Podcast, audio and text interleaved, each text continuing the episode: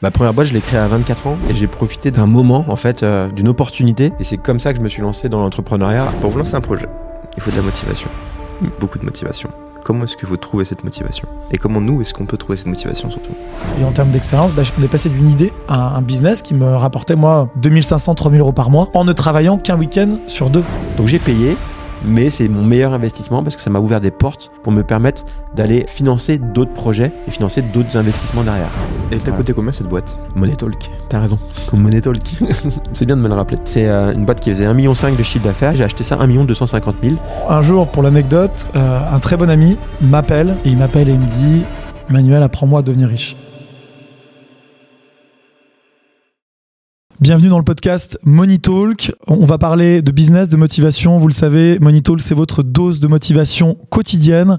Donc pensez à vous abonner au podcast, à le partager, à nous mettre des 5 étoiles sur Apple Podcast et sur toutes les plateformes de podcast. Et on se retrouve tout de suite avec notre invité du jour. Grégory, bonjour. Manuel, bonjour. Salut Elias. bienvenue, euh, bienvenue sur Money Talk.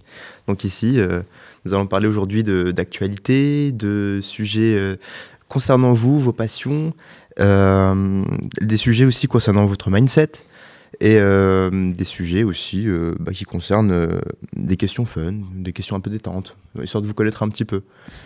Alors, peut-être commencer par, par vous présenter brièvement. Tu peux commencer, Grégory Ouais, merci, merci Elias. Bonjour Manu. Je m'appelle Grégory Prouveau, je suis expert comptable, je suis commissaire aux comptes, je suis entrepreneur, investisseur immobilier, passionné par l'entrepreneuriat. Euh, J'ai créé une école aussi pour entrepreneurs Mhm. et, euh, et je suis ravi de vous pouvoir partager euh, mes expériences ici aujourd'hui. Ok, c'est un plaisir. C'est super. À toi, Manuel. Donc, euh, je m'appelle Manuel Ravier, je suis entrepreneur, investisseur immobilier, serial investisseur, passionné d'immobilier. Et on a plusieurs sociétés où on aide les gens à investir dans l'immobilier et à rénover des biens. Et passionné d'entrepreneuriat aussi, d'où le lancement de ce podcast euh, Money Talk, où on va parler d'argent, de parcours de réussite et de parcours inspirants surtout autour de l'entrepreneuriat et de, des gens qui se bougent, voilà, qui font des projets. Eh bien, commençons sur un parcours inspirant. Euh, quand on était petit, moi, quand j'étais petit, j'avais des rêves. J'avais vraiment des rêves plein la tête. Je voulais euh, faire plein de métiers. euh, Je me voyais pilote d'avion à l'époque. C'était vraiment un truc que je kiffais faire. Et j'a- j'aimais beaucoup les, avions. J'aimais les assembler en Lego. j'aimais aussi, j'aimais aussi les, pil- les piloter sur simulateur. J'étais vraiment euh, déterminé sur ce rêve. Puis bon, euh, disons que mon niveau en maths en première euh, m'a calmé. J'étais pas trop mal, mais ça m'a calmé. Euh, et euh, du coup, bah, du coup, mon rêve, je m'en suis, euh, je m'en suis un peu détaché. Bon, mais euh, je pense que chacun, euh, quand on était petit, on avait un rêve d'enfant. Et euh, aujourd'hui, je pense que la, je pense que la grande majorité des personnes euh, ont choisi une voie différente par rapport à ce rêve.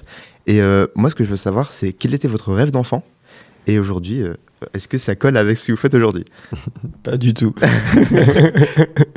ah, t'es dur, un seul rêve. Bon, des rêves, j'en ai eu des tonnes. Plein, plein, plein, plein, Ah, plein. moi, je voulais Ah faire ouais. pilote de train, pilote de. je voulais- En fait, je voulais faire pilote à l'époque. Ah oui. vraiment ça, ouais, pilote.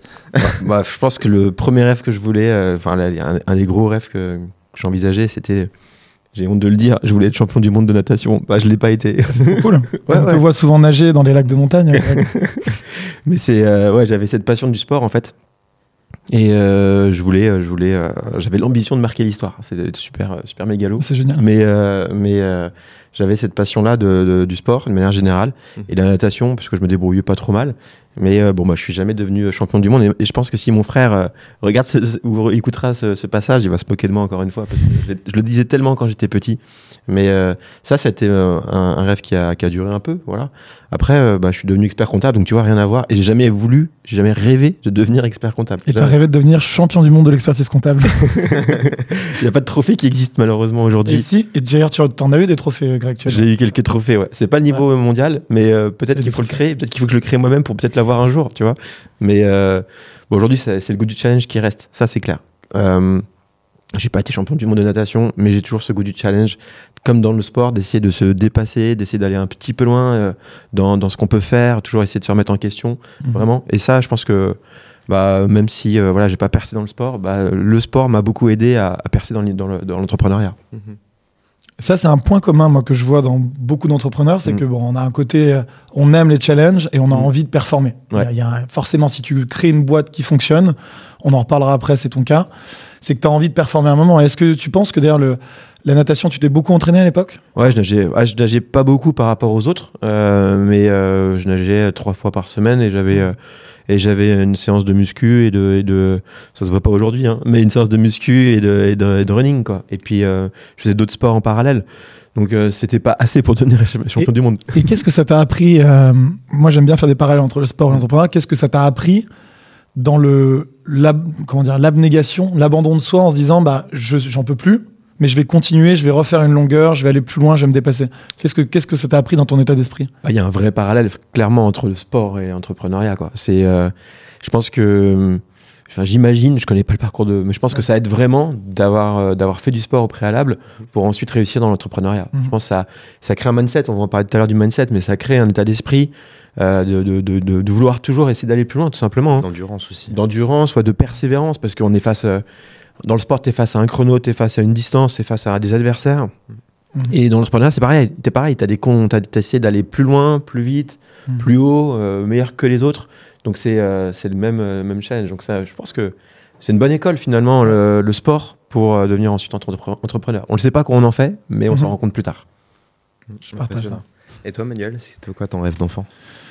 Alors moi, mon rêve d'enfant, c'était pas de devenir champion euh, de sport, même si je faisais aussi du sport en assez haut niveau euh, à un moment. Et euh, moi, je voulais être avocat. Mhm. Depuis que j'ai 10 ans. Et c'est marrant parce qu'on m'a encouragé dans cette voie, mais j'aimais ça. J'aimais défendre des causes perdues, euh, d'ailleurs de manière un petit peu provoque quand j'étais, quand j'avais 10, 12 ans. Et euh, un instituteur, donc euh, le père d'un copain d'ailleurs, qui était à l'école avec moi, m'a dit bah, Tu seras avocat. Tu seras avocat et tu seras le meilleur avocat parce que tu défends des causes perdues, tu t'exprimes bien, tu aimes ça en fait, tu prends du plaisir à le faire. Et c'est hyper important dans la vie de prendre du plaisir à faire les choses pour bien les faire. Et du coup, je, enfin, c'est pas lui qui m'a, ça a peut-être participé à ma décision, mais je me suis dit que j'allais devenir avocat. Et j'ai étudié dans cette voie jusque- jusqu'en maîtrise de droit des affaires, jusqu'à être diplômé en droit des affaires. Et là, entre-temps, je me suis rendu compte que le métier d'avocat, je l'avais peut-être un petit peu idéalisé. Alors pour tous les avocats qui nous regardent, je dis pas que c'est pas un beau métier, je pense que c'est un super beau métier, mais ça correspondait pas complètement à ce que je, ce que j'en avais imaginé. Et après des stages, euh, etc., bah, je me suis réorienté euh, plus vers l'entrepreneuriat que j'ai rencontré par hasard. On en, on en reparlera. D'accord. Et ben justement, on va en parler maintenant. Allez. Qu'est-ce qui vous a mené à l'entrepreneuriat? Hmm. C'est moi qui attaque? C'est toi qui attaque. Moi, c'est un peu le hasard, finalement. C'est euh, ma première boîte, je l'ai créée à 24 ans. Euh, J'habitais en Irlande à l'époque. Euh, J'étais parti pour apprendre l'anglais, pour m'ouvrir un peu l'esprit. Et euh, dans mes potes du lycée, avec qui j'ai toujours contact, bah, il y en avait un, je comprenais pas son métier. Il me l'expliquait, mais je le comprenais pas. Ça, c'est les métiers à rallonge, enfin, avec des noms un peu très compliqués. Ouais, tu vois, c'est les, nouveaux métiers euh, à l'époque, hein, euh, des métiers du, du web euh, où tu, euh, tu euh, c'est de l'affiliation. Je comprenais pas ce qu'ils faisaient en fait. J'étais loin de tout ça. Et euh, mais un Mais jour, ça marchait? Il gagnait de l'argent ou pas? Bah alors lui, il était salarié de la boîte, euh, une boîte suédoise euh, qui était le leader à l'époque. Je pense que la boîte elle a quasiment disparu aujourd'hui, mais une très belle boîte cotée en bourse. Bref. Mhm. Et donc je comprenais pas ce qu'il ce qu'il disait. Et puis finalement un jour, je sais pas, j'ai eu un déclic. Euh, j'ai su euh, parce que je pense que j'ai gardé dans l'esprit euh, cette idée de ok, il m'a expliqué son métier, mais j'ai rien compris, mais j'avais l'idée de choses, j'avais les mots ici. Puis un jour, j'ai fait une connexion avec autre chose. Et, euh, et en faisant cette connexion, j'ai compris, euh, j'ai compris beaucoup de choses. Et j'ai profité d'un, d'un- d'un- du lancement d'une petite boîte hein, avec un petit logo bleu, avec un F. Ça commence par un F, ça finit par Face, Ah, ça finit par un Asbook. Asbook, ouais. Un. Voilà, c'est Facebook qui se lançait. Ne quoi. les, cite- ne les citons pas. Ah pardon, désolé pour la publicité Manu. Euh, Facebook ouais, qui se lançait et j'ai profité d'un d'un moment en fait euh, d'une opportunité où euh, finalement euh, c'est un système euh, j'achetais des espaces pubs sur Facebook système d'enchères comme aujourd'hui hein, c'est celui plus tu payes plus tu plus tu as de visibilité sauf qu'à l'époque bah, il y a personne qui payait parce que c'était le début de Facebook. Mm. donc je j'avais pas de concurrence dans le système d'enchères ça me coûtait rien du tout. Et j'achetais ce, ce trafic sur Facebook pour le rediriger vers d'autres sociétés qui avaient besoin de faire de la publicité. Et donc je prenais ma commission au passage je faisais de l'affiliation. Et c'est comme ça que je me suis lancé dans l'entrepreneuriat un peu donc par hasard euh, par opportunité et euh, mais ça m'a ça m'a lancé dans la trajectoire entrepreneuriale ça m'a permis de prendre confiance en moi et, et honnêtement euh, oui après ça s'est construit petit à petit de manière très logique et c'est toujours après avec le recul encore une fois qu'on s'en rend compte. Mhm. mais je me suis lancé dans l'entrepreneuriat vraiment par hasard alors que j'étais pas euh, quelqu'un d'ayant confiance en moi. J'avais euh, j'avais un job la journée j'allais à l'université de Dublin le soir pour être euh, expert comptable anglo-saxon et j'ai cumulé ça avec une création d'entreprise le soir Ça, c'est hyper intéressant. Moi, je voudrais peut-être qu'on rebondisse pour tous les gens qui écoutent le podcast et qui nous regardent peut-être sur YouTube ou sur toutes les plateformes de podcast. c'est important de dire que l'entrepreneur doit être opportuniste. Et si on doit transmettre quelque chose aux jeunes qui veulent se lancer ou aux moins jeunes, parce qu'on peut se lancer à tout âge, c'est pas le sujet, mais aux gens qui veulent se lancer dans l'entrepreneuriat, c'est comment, là tu nous as dit ce que tu faisais à ce moment-là, de l'affiliation, mais comment t'en as, t'en as arrivé finalement, je voudrais revenir un tout petit peu plus en arrière, moi je la connais l'histoire. Euh, comment t'en as arrivé à te dire je vais faire de l'affiliation? Alors t'avais rencontré cet ami, mais il y avait autre chose il me semble. Ouais. Ça a commencé vraiment de, par, petit, par des, des petites briques qui se sont empilées. Et c'est quoi la première brique? Ouais, par- par- parfois c'est c'est vrai que c'est même pas prévu quoi. C'est en fait la petite brique, c'est j'habite, euh, je pars vivre à Dublin. Euh, je euh, je trouve très facilement un job parce qu'à l'époque l'activité était euh, dingue. Il y avait beaucoup de Mhm. boulot pour tout le monde. En revanche, ça attirait beaucoup de monde et je trouvais pas de logement. Donc j'ai mis trois mois à trouver un logement. Ouais. Pendant ce temps-là, j'habitais en auberge jeunesse. Donc euh, on était 10 dans la chambre. euh, c'est un dortoir quoi. Donc euh, bon bah ça pue, c'est bruyant tout ça. Mais tu sais, euh, tu rencontres du monde Ouais. et on était nombreux finalement dans la même situation à avoir un job et à chercher un, un hébergement. Donc euh, j'avais plein de potes et parfois on sortait dans les pubs à Dublin à 50 euh, avec tous mes potes. Et puis j'avais un petit appareil photo compact euh, numérique, hein, c'était en 2004-5. Euh, je prenais en photo mes nouveaux amis, hop, euh, et puis je prêtais mon appareil photo à mes amis qui prenaient en photo euh, leurs amis. Et en gros, mon- mon appareil photo est circulé de main en main. À la fin de la soirée dans le pub, je récupérais l'appareil photo avec des photos de gens que je connaissais, des photos de gens que je connaissais pas du tout. Et tout le monde me réclamait les photos. Voilà, tout le monde me réclamait les photos. Parce que se souvenir du prénom, du visage, de l'email des uns et des autres, impossible. Mhm. Donc, euh, et heureusement, à ce moment-là, j'ai trouvé une petite maison en colocation, un petit peu en dehors du centre de Dublin. Donc, je savais que j'allais moins voir les potes. Donc, j'allais avoir du temps pour moi. Du coup, je me suis dit, bon, j'ai du temps, qu'est-ce que je vais en faire? Et ben, je me suis mis un challenge. Et je sais pas comment je me- ce challenge m'est venu, mais je me suis mis un challenge. Moi, je suis juste comptable, je suis pas webmaster, mais je me suis dit, je vais créer un site internet. Sauf qu'à l'époque, il n'y avait pas WordPress, ou alors ça se lançait en fait. Mmh. C'était vraiment embryonnaire et euh, voilà. Donc j'ai appris à coder. J'avais Dreamweaver pour apprendre à coder et euh, j'ai kiffé. J'ai kiffé euh, voir le code euh, qui, se- qui faisait modifier le site. Donc j'ai passé des nuits et des nuits pendant des mois et des mois à, à créer un premier site internet, euh, Dublin Ice, les yeux de Dublin, parce que je faisais de la photo du coup. Et, et un jour, il y a la ville de Londres qui m'a contacté. Oh, on est tombé sur votre site. Londres, c'est là où je suis né, donc ça, c'est un petit clin d'œil.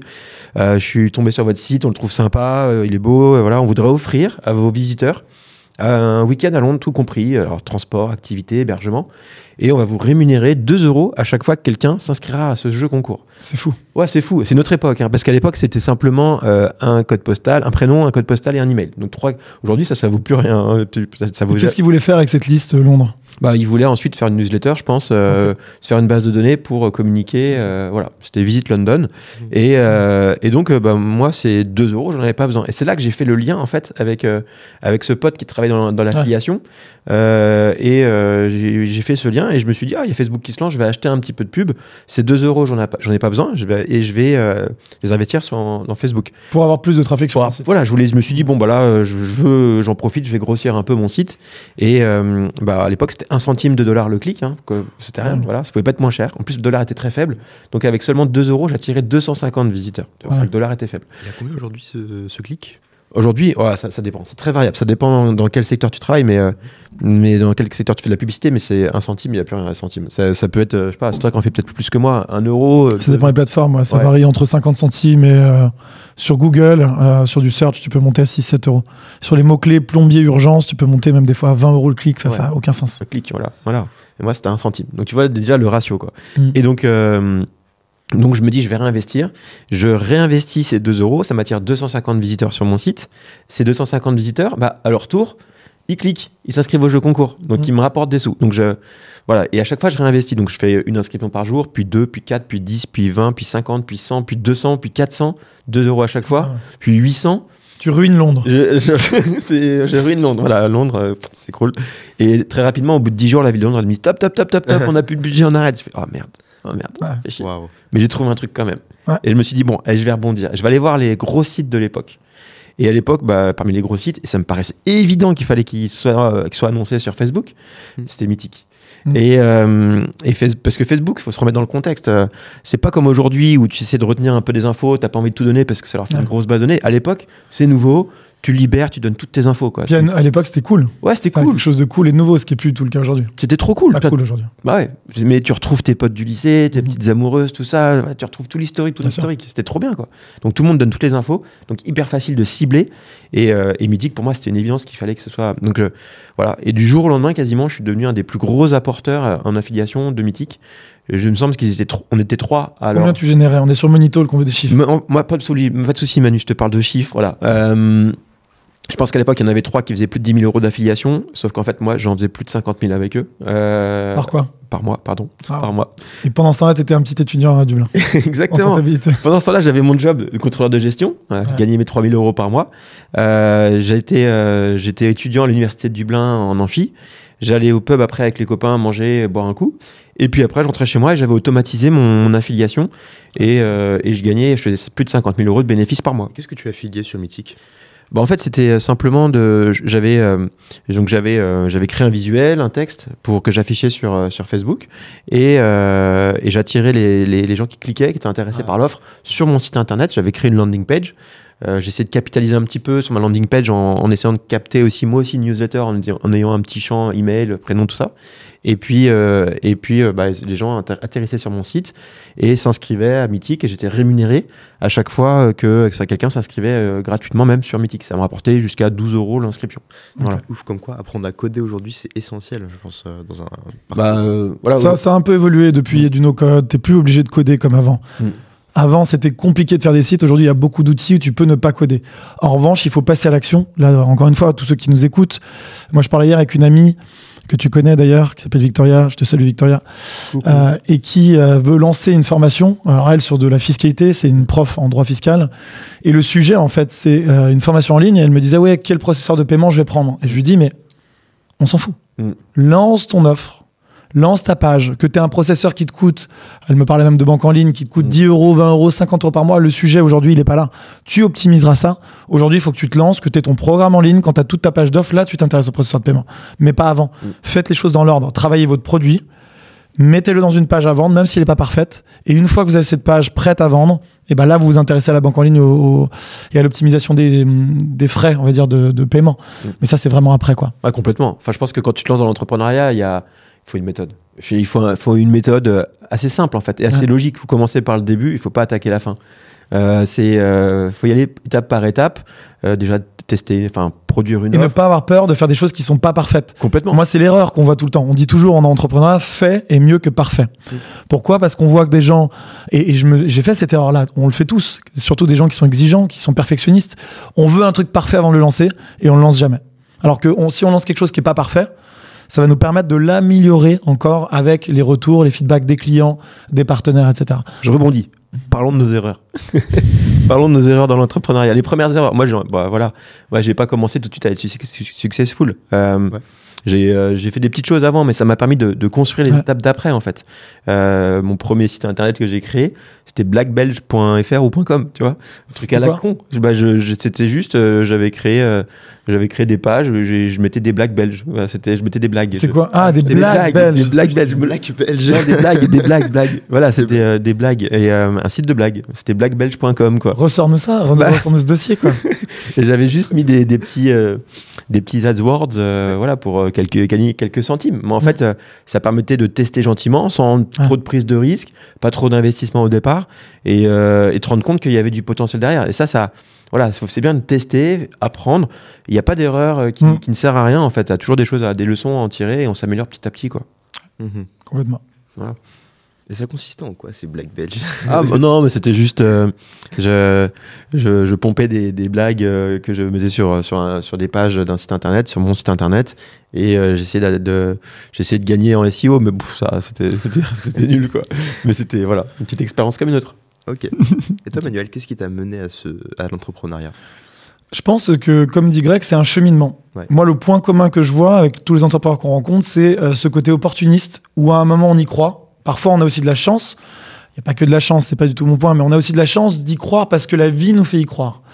Et je m'explique. euh, moi, quand j'étais au, au collège, à l'époque, je vendais des tours de CD gravables. Alors là, ceux qui sont de ma génération comprendront, les autres ne comprendront pas. Donc, des, des CD gravables, on gravait dessus des films. On pouvait même revendre des films. Euh, C'était pirate, hein, piraté, bien évidemment. Ensuite, j'ai vendu euh, au- à la grande époque d'eBay, un tout petit peu après, j'achetais, je revendais des jeans, je les achetais en Chine, Ah oui. des jeans diesel à l'époque. Alors, pas forcément des vrais malheureusement, mais je, je mentais pas à mes, à mes clients. Mais voilà, j'achetais, je revendais des choses sur eBay. C'était très très beau. À l'époque, eBay c'était génial. hein. J'adorais ce système d'enchères. Mm. Ça fonctionnait très bien en France. Et euh, Ensuite, j'ai fait d'autres d'autres types de business. Donc, euh, Ah, tu veux pas le dire je me suis lancé un peu par hasard Manu pendant mes études. Ah, bon, voilà, on a fait des erreurs de jeunesse, c'était il y a longtemps. Et ensuite, j'ai lancé un Il veut business. pas dire Euh, j'ai lancé un business dans la. hum, Comment ça s'appelle? Dans le, Dans la séduction. dans le thé, c'est très bien. Thé. c'est ça. Dans la séduction ou euh, par hasard. Et là, vraiment, là, je rejoins ce que tu disais, Greg. Par hasard, moi, j'étais étudiant en droit, en première année de droit, et je m'ennuyais, j'avais pas forcément envie d'apprendre. Donc, je cherchais sur Internet tout ce que je pouvais faire pour essayer d'avoir des idées et, et me, me distraire. Et à un moment, j'ai tapé, comme tous les hommes étudiants à ce moment-là, euh, à Grenoble, j'étais, j'ai tapé le mot séduction. Et là, j'ai découvert une communauté absolument incroyable de gens qui euh, partageaient en ligne euh, de leurs problématiques sur la séduction, leurs passions. Ils faisaient des rencontres, ils sortaient un petit peu ce que vous faisiez euh, chez Dublin Eyes, peut-être, mais de manière un peu plus officielle. Et de là, d'une chambre étudiant en résidence Crous à JR, à côté de Grenoble, je me retrouve à lancer ma première entreprise avec quelqu'un qui était à Paris que j'avais même jamais rencontré. Et c'est juste incroyable. C'est d'ailleurs comme ça qu'on s'est rencontré avec euh, Grégory. Exactement. Euh, avec cet associé. euh, Alexandre Cormon, c'est ça? Non, c'était, euh, il s'appelle Rémi Potra, c'était mon premier associé. Ok. Et on a lancé ensemble un business qui a duré quand même 5 ans, où on a fait quelque chose, on, on était coach en séduction, un peu comme Hitch Mhm. euh, dans le film. Et c'était un- c'était une super expérience humaine déjà, parce qu'on avait des gens qui voulaient s'améliorer, qu'on aidait vraiment, hein, c'était assez sérieux. Euh, et, euh, et en termes d'expérience, bah, on est passé d'une idée avec des slides, à un business qui me rapportait, moi, 2500, 3000 euros par mois. J'étais étudiant en droit, Ouais, quoi. C'était absolument incroyable. Magnifique. En ne travaillant qu'un week-end sur deux. Donc un week-end sur deux, je montais à Paris euh, depuis Grenoble et, euh, et je coachais des gens et on était euh, payé Merci, qu'il y a de la euh, demande dans ce secteur. 2500, 3000 euros par mois. C'était absolument incroyable. Quoi. Tu prenais du plaisir à faire ça aussi, quoi.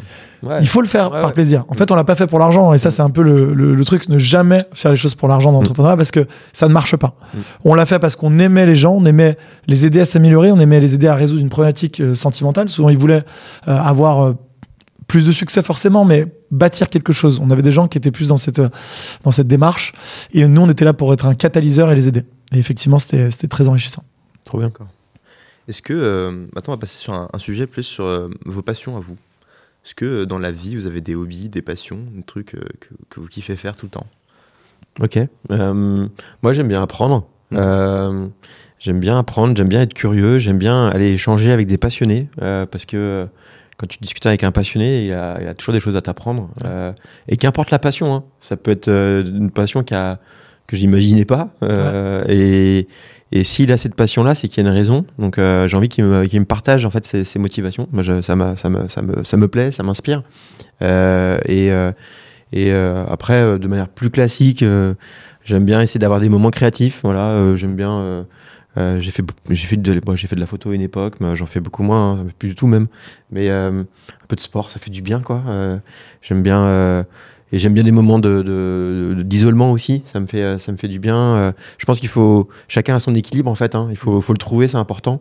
Euh, tant que t'as pas euh, cet équilibre qui peut évoluer hein, d'une, période à une autre, tant que t'as pas cet équilibre, en fait, ça, ça peut te- t'empêcher d'avancer sur sur des sur tes projets euh, pro, perso, quoi qu'il arrive. Je pense que voilà. Mais là-dessus, j'aime bien quoi qu'il arrive apprendre. Et il y a un truc qui me plaît aussi. Ça me récompense aussi. C'est euh, euh, toujours dans cette logique d'essayer d'apprendre et de, c'est de tous les 18 mois, je me, euh, je me mets dans une nouvelle passion. J'essaie d'apprendre un, un nouveau, un nouvel investissement euh, que- qui me passionne, qui me récompense, qui, qui me sécurise aussi pour, pour demain. Et j'essaye de, euh, de, voilà, de, de me récompenser en, en faisant des, des, des investissements qui sont parfois qui sont très exotiques hein, finalement, Mhm. mais euh, petite collection de, de pièces d'or par exemple. Euh, voilà, je vais ressembler pour, je vais ressembler à un, un expert comptable Picsou là, mais mais euh, mais pièces d'or, j'aime bien. Alors là, j'en ai beaucoup moins, je les ai revendus.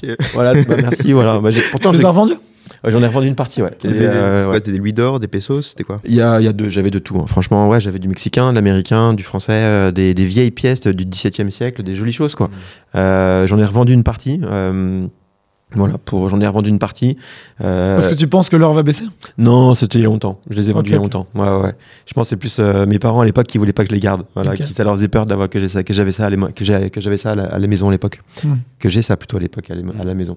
Et euh, donc après tous les 18 mois, je change. Donc j'essaie de trouver une passion. Donc j'ai passé, je suis passé aussi par par les photos de collection, voilà, euh, des douaneaux, j'en ai pas mal aussi. Je suis passé par des, euh, des, Je savais pas ça. ouais, voilà, des petits, petits dossiers. Et après, je suis passé par des, euh, des, diam- des diamants, des pierres précieuses. Là, j'ai une trop grosse collection. Il va falloir que j'en revende un peu. Je pense que je vais créer un e-shop là-dessus parce que j'en ai trop. C'est abusé. Mais toujours, j'achète tout aux enchères dans le monde entier. Et en fait, je fais un premier achat. Ça me pousse déjà à, à travailler un petit peu euh, la réflexion, l'apprentissage sur ce type d'investissement et de type de récompense, euh, ce type de passion, parce que c'est aussi une passion. Et en fait, une fois que j'ai fait cet achat, ben, j'en apprends un petit peu plus. Ça me permet de, de, m'améliorer, de refaire d'autres achats derrière. Et donc, euh, oui, pierres précieuses, diamants, j'en ai, j'en ai plus de 50, c'est énorme. Et, et voilà, j'essaie de. Les, les montres de collection aussi, j'essaie de rebondir à chaque fois. Les mondes de collection, qu'est-ce Voilà. que tu aimes euh, Mais il y a, y deux choses, moi, juste qui, qui, Ah, ouais. qui me, qui m'interrogent. Ouais. euh, Et je fais un parallèle. Moi, j'investis aussi euh, dans des montres, euh, dans des choses. Mais tu as dit un truc hyper important, tu as dit me récompenser. Mm. Et qu'est-ce que tu veux dire par là? Ah, Ouais, c'est une bonne question, Manu. Ouais. C'est vrai que euh, en tant qu'entrepreneur, on s'investit beaucoup. Euh, on donne beaucoup de notre énergie. euh, bah, c'est aussi, ça nous plaît. hein. Mais euh, c'est beaucoup d'énergie, c'est Ouais. beaucoup de privation. Déjà, euh, pour devenir expert comptable, j'ai j'ai passé 8 ans sur les bancs de l'école. Euh, pour quelqu'un qui aime pas trop la compta à la base, euh, c'était long. Mais euh, donc déjà, c'est de la privation à ce niveau-là. Et après, pour lancer son business, pour euh, rembourser des crédits, pour euh, Mhm. pour assurer, pour payer les salariés, pour euh, payer le loyer, pour tout ça, bah, il y a beaucoup d'investissements à faire, beaucoup de privation. Et donc à un moment donné, euh, bah, il faut un petit lâcher prise, quand même, une petite récompense Mhm. pour aussi euh, garder cette, cette motivation, cette implication, cette énergie. Euh, sans cette énergie, on n'avancera pas. Donc il faut essayer de l'alimenter. Et je me l'alimente avec, euh, avec ce type de récompenses qui sont des choses qui me font un peu rêver euh, ou qui me faisaient rêver, hein, peut-être euh, plus petit aussi, et, euh, et qui sont aussi des, des objets qui, qui vont se garder dans le temps, qui sont assez patrimoniaux et qui Mhm. pourront se transmettre. Voilà, donc euh, ça, me ça me récompense moi aujourd'hui pour tous les efforts réalisés et ça me, ça me fait du bien aussi parce que je sais que ce sont des biens qui vont perdurer dans le temps et qui vont être transmis. Ouais, c'est important quand vous travaillez dur, que ce soit dans l'entrepreneuriat, pour vos cours, si vous êtes étudiant, pour quoi que ce soit. Il faut savoir se récompenser. Il faut avoir des moments où on se dit, bah, j'ai bien travaillé. Et essayer d'alimenter son cerveau en dopamine en se disant, bah, je, je me récompense avec, euh, ça peut être un voyage, si c'est votre Mm. passion, ça peut être un petit voyage, c'est pas obligé d'être quelque chose d'énorme. Ça peut être un voyage, ça peut être quelque chose qui vous plaît d'aller au cinéma, ça peut être des choses simples, hein, mais il faut Mm. se récompenser et être fier de soi. Moi, c'est vraiment le message, parce que moi, c'est comme ça que je fonctionne aussi. Et là où tu dis quelque chose qui résonne aussi euh, en moi, c'est que moi, je m'achète des montres, Mm. des montres de placement. Mm. Et je crois que pourquoi on aime aussi ces beaux objets, alors ça peut être euh, des diamants, des montres, etc., c'est qu'on allie un bel objet qui, qui, qui nous plaît à quelque chose où on se dit, en plus, c'est pas une dépense pure, je vais pas perdre d'argent. Mm. Oui. Mm. Ou je vais en perdre un petit peu, mais c'est quelque chose qui a une valeur. C'est pas comme jeter non plus de l'argent. Mm. Et moi, parfois, des gens me disaient, euh, Manuel, mais pourquoi t'achètes encore des montres? T'en as déjà acheté beaucoup. Bah, un, parce que ça me plaît. Et que je les porte. Et deux, parce que ça reste quand même un investissement. Donc, c'est un investissement plaisir. Et ça, bon, on peut le faire avec pas mal de choses. On peut le faire avec le vin. Ouais. On peut le faire avec l'immobilier, bien évidemment. L'immobilier, il y a énormément de plaisir. Moi, j'adore. Je continue d'investir pour ça. On peut le faire avec les montres. On peut le faire avec euh, les pièces d'or. Tu l'as dit. Moi, j'ai une petite collection aussi, euh, Greg. Hop, on en on en parle. parle. J'ai pas de diamant encore, mais peut-être que tu vas m'initier. On peut le faire avec l'art, évidemment l'art. J'aurais dû commencer par là. Voilà, donc il y a- il y, a beaucoup de possibilités. Euh, et pour les entrepreneurs qui en plus ont la possibilité d'avoir euh, un certain pouvoir d'achat, on peut même le faire. Et tu nous en parleras peut-être après en tant qu'expert comptable à travers des sociétés. Ouais. Tu nous diras ce qu'on peut faire ou ce qu'on peut pas faire. Ouais. Mais ça peut être, ça peut être intéressant. Complètement. hein. Très inspirant. hein. D'accord. Et euh, dans le monde de l'entrepreneuriat, qu'est-ce qui vous passionne le plus? Parce que du coup, on était dans vos passions perso, Ouais. les passions entrepreneuriales. Ouais. Euh, moi, c'est l'humain. hein. Finalement, euh, j'aime accompagner l'humain et en tant qu'expert comptable, en fait, euh, j'accompagne l'entrepreneur, mais l'humain qui est derrière et son projet de vie, son projet euh, perso, pro, parce que de toute façon, tout est lié hein, quand on est entrepreneur. C'est ce qui me plaît d'aller euh, d'aller voir et d'accompagner, d'aller voir les projets grandir pour les entrepreneurs. D'ailleurs, souvent, tu, Ouais. tu te déplaces en région chez tes clients. Ouais, moi ça me plaît. hein. Enfin, je suis, je suis très simple quoi. hein. Je suis très, enfin, j'essaie d'être accessible au maximum. Je suis pas malheureusement disponible pour tout le monde, mais ça me plaît d'aller. Enfin, je suis passionné quoi. C'est, je suis quand je vais chez un, client, euh, je, je passe ma journée, même si euh, je suis pas productif du tout, mais j'adore voir comment il travaille. J'adore voir comment euh, comment il pourrait se projeter, comment euh, comment il pourrait améliorer peut-être certaines choses ou comment euh, tout simplement il kiffe son métier, quoi, comment il me partage là aussi sa passion. Donc, euh, moi, ce que j'aime, c'est dans l'entrepreneuriat, c'est c'est les parcours, c'est les, les chemins finalement, et, euh, et parfois la destination, euh, qui est donc ce chemin qui nous emmène sur cette destination. Et j'aime, voilà, je vais me voir ces étapes de la vie avec ce côté très très humain, quoi. Ouais. Toi, la chance que tu as dans ton business, enfin business, dans, Ouais. ton, dans ton métier, Ouais. business, je sais pas comment on peut appeler ça, parce que tu es à la fois On peut dire business aussi. hein. Tu te présentes souvent comme expert comptable, mais aussi Mm. entrepreneur, et c'est vraiment le cas. Mm. C'est qu'en fait, tu rencontres plein d'entrepreneurs dans des milieux différents, et ça, c'est très enrichissant. Ah, j'adore. Ouais, j'adore. C'est une ouverture d'esprit à chaque fois, quoi. C'est, euh, j'ai tous les métiers. Et moi qui adore aller voir les passionnés, bah, c'est parfait, quoi. Donc je kiffe. Je kiffe mon métier, quoi. Je kiffe être expert comptable. Faut C'est quoi les ça. métiers? C'est quoi les métiers les plus insolites Ouais. euh, qui, qui font et qui génèrent de l'argent On est sur Money Talk.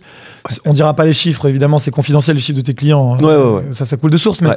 des business qui marchent bien parce que euh, les entrepreneurs qui les, qui les opèrent sont talentueux, hein, il n'y a jamais de magie, mais qui sont peut-être insolites ou tu t'y attendais pas, que tu as découvert sur, sur tes années d'expertise comptable. Ah, j'en ai.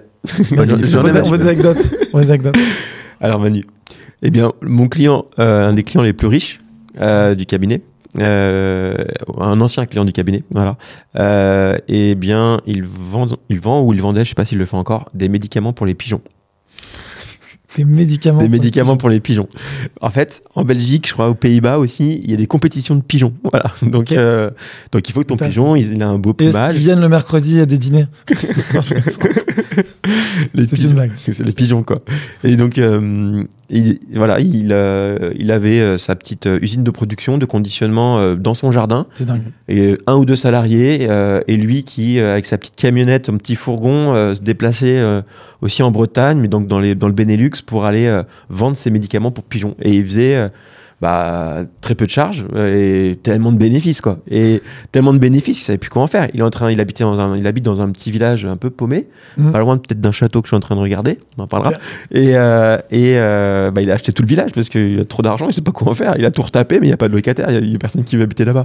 C'est, c'est, enfin bref. Incroyable. Donc, médicaments pour pigeons, euh, des petites niches comme ça, hein, finalement, qu'on qu'on considère pas, qu'on estime pas existe, enfin on s'en rend pas compte quoi. Mais finalement, bah, dès que euh, des- il y a- y plein d'opportunités quoi. Après, il y a d'autres métiers a- assez marrants. Euh, J'ai un client qui, euh, qui est filiale de plus grosses, plusieurs grosses boîtes et qui a un, un parc de wagons, un wagon de, des wagons de, de transport de marchandises. Ok. Qui, euh, donc c'est une activité assez classique, tu vois, euh, rien de révolutionnaire en soi.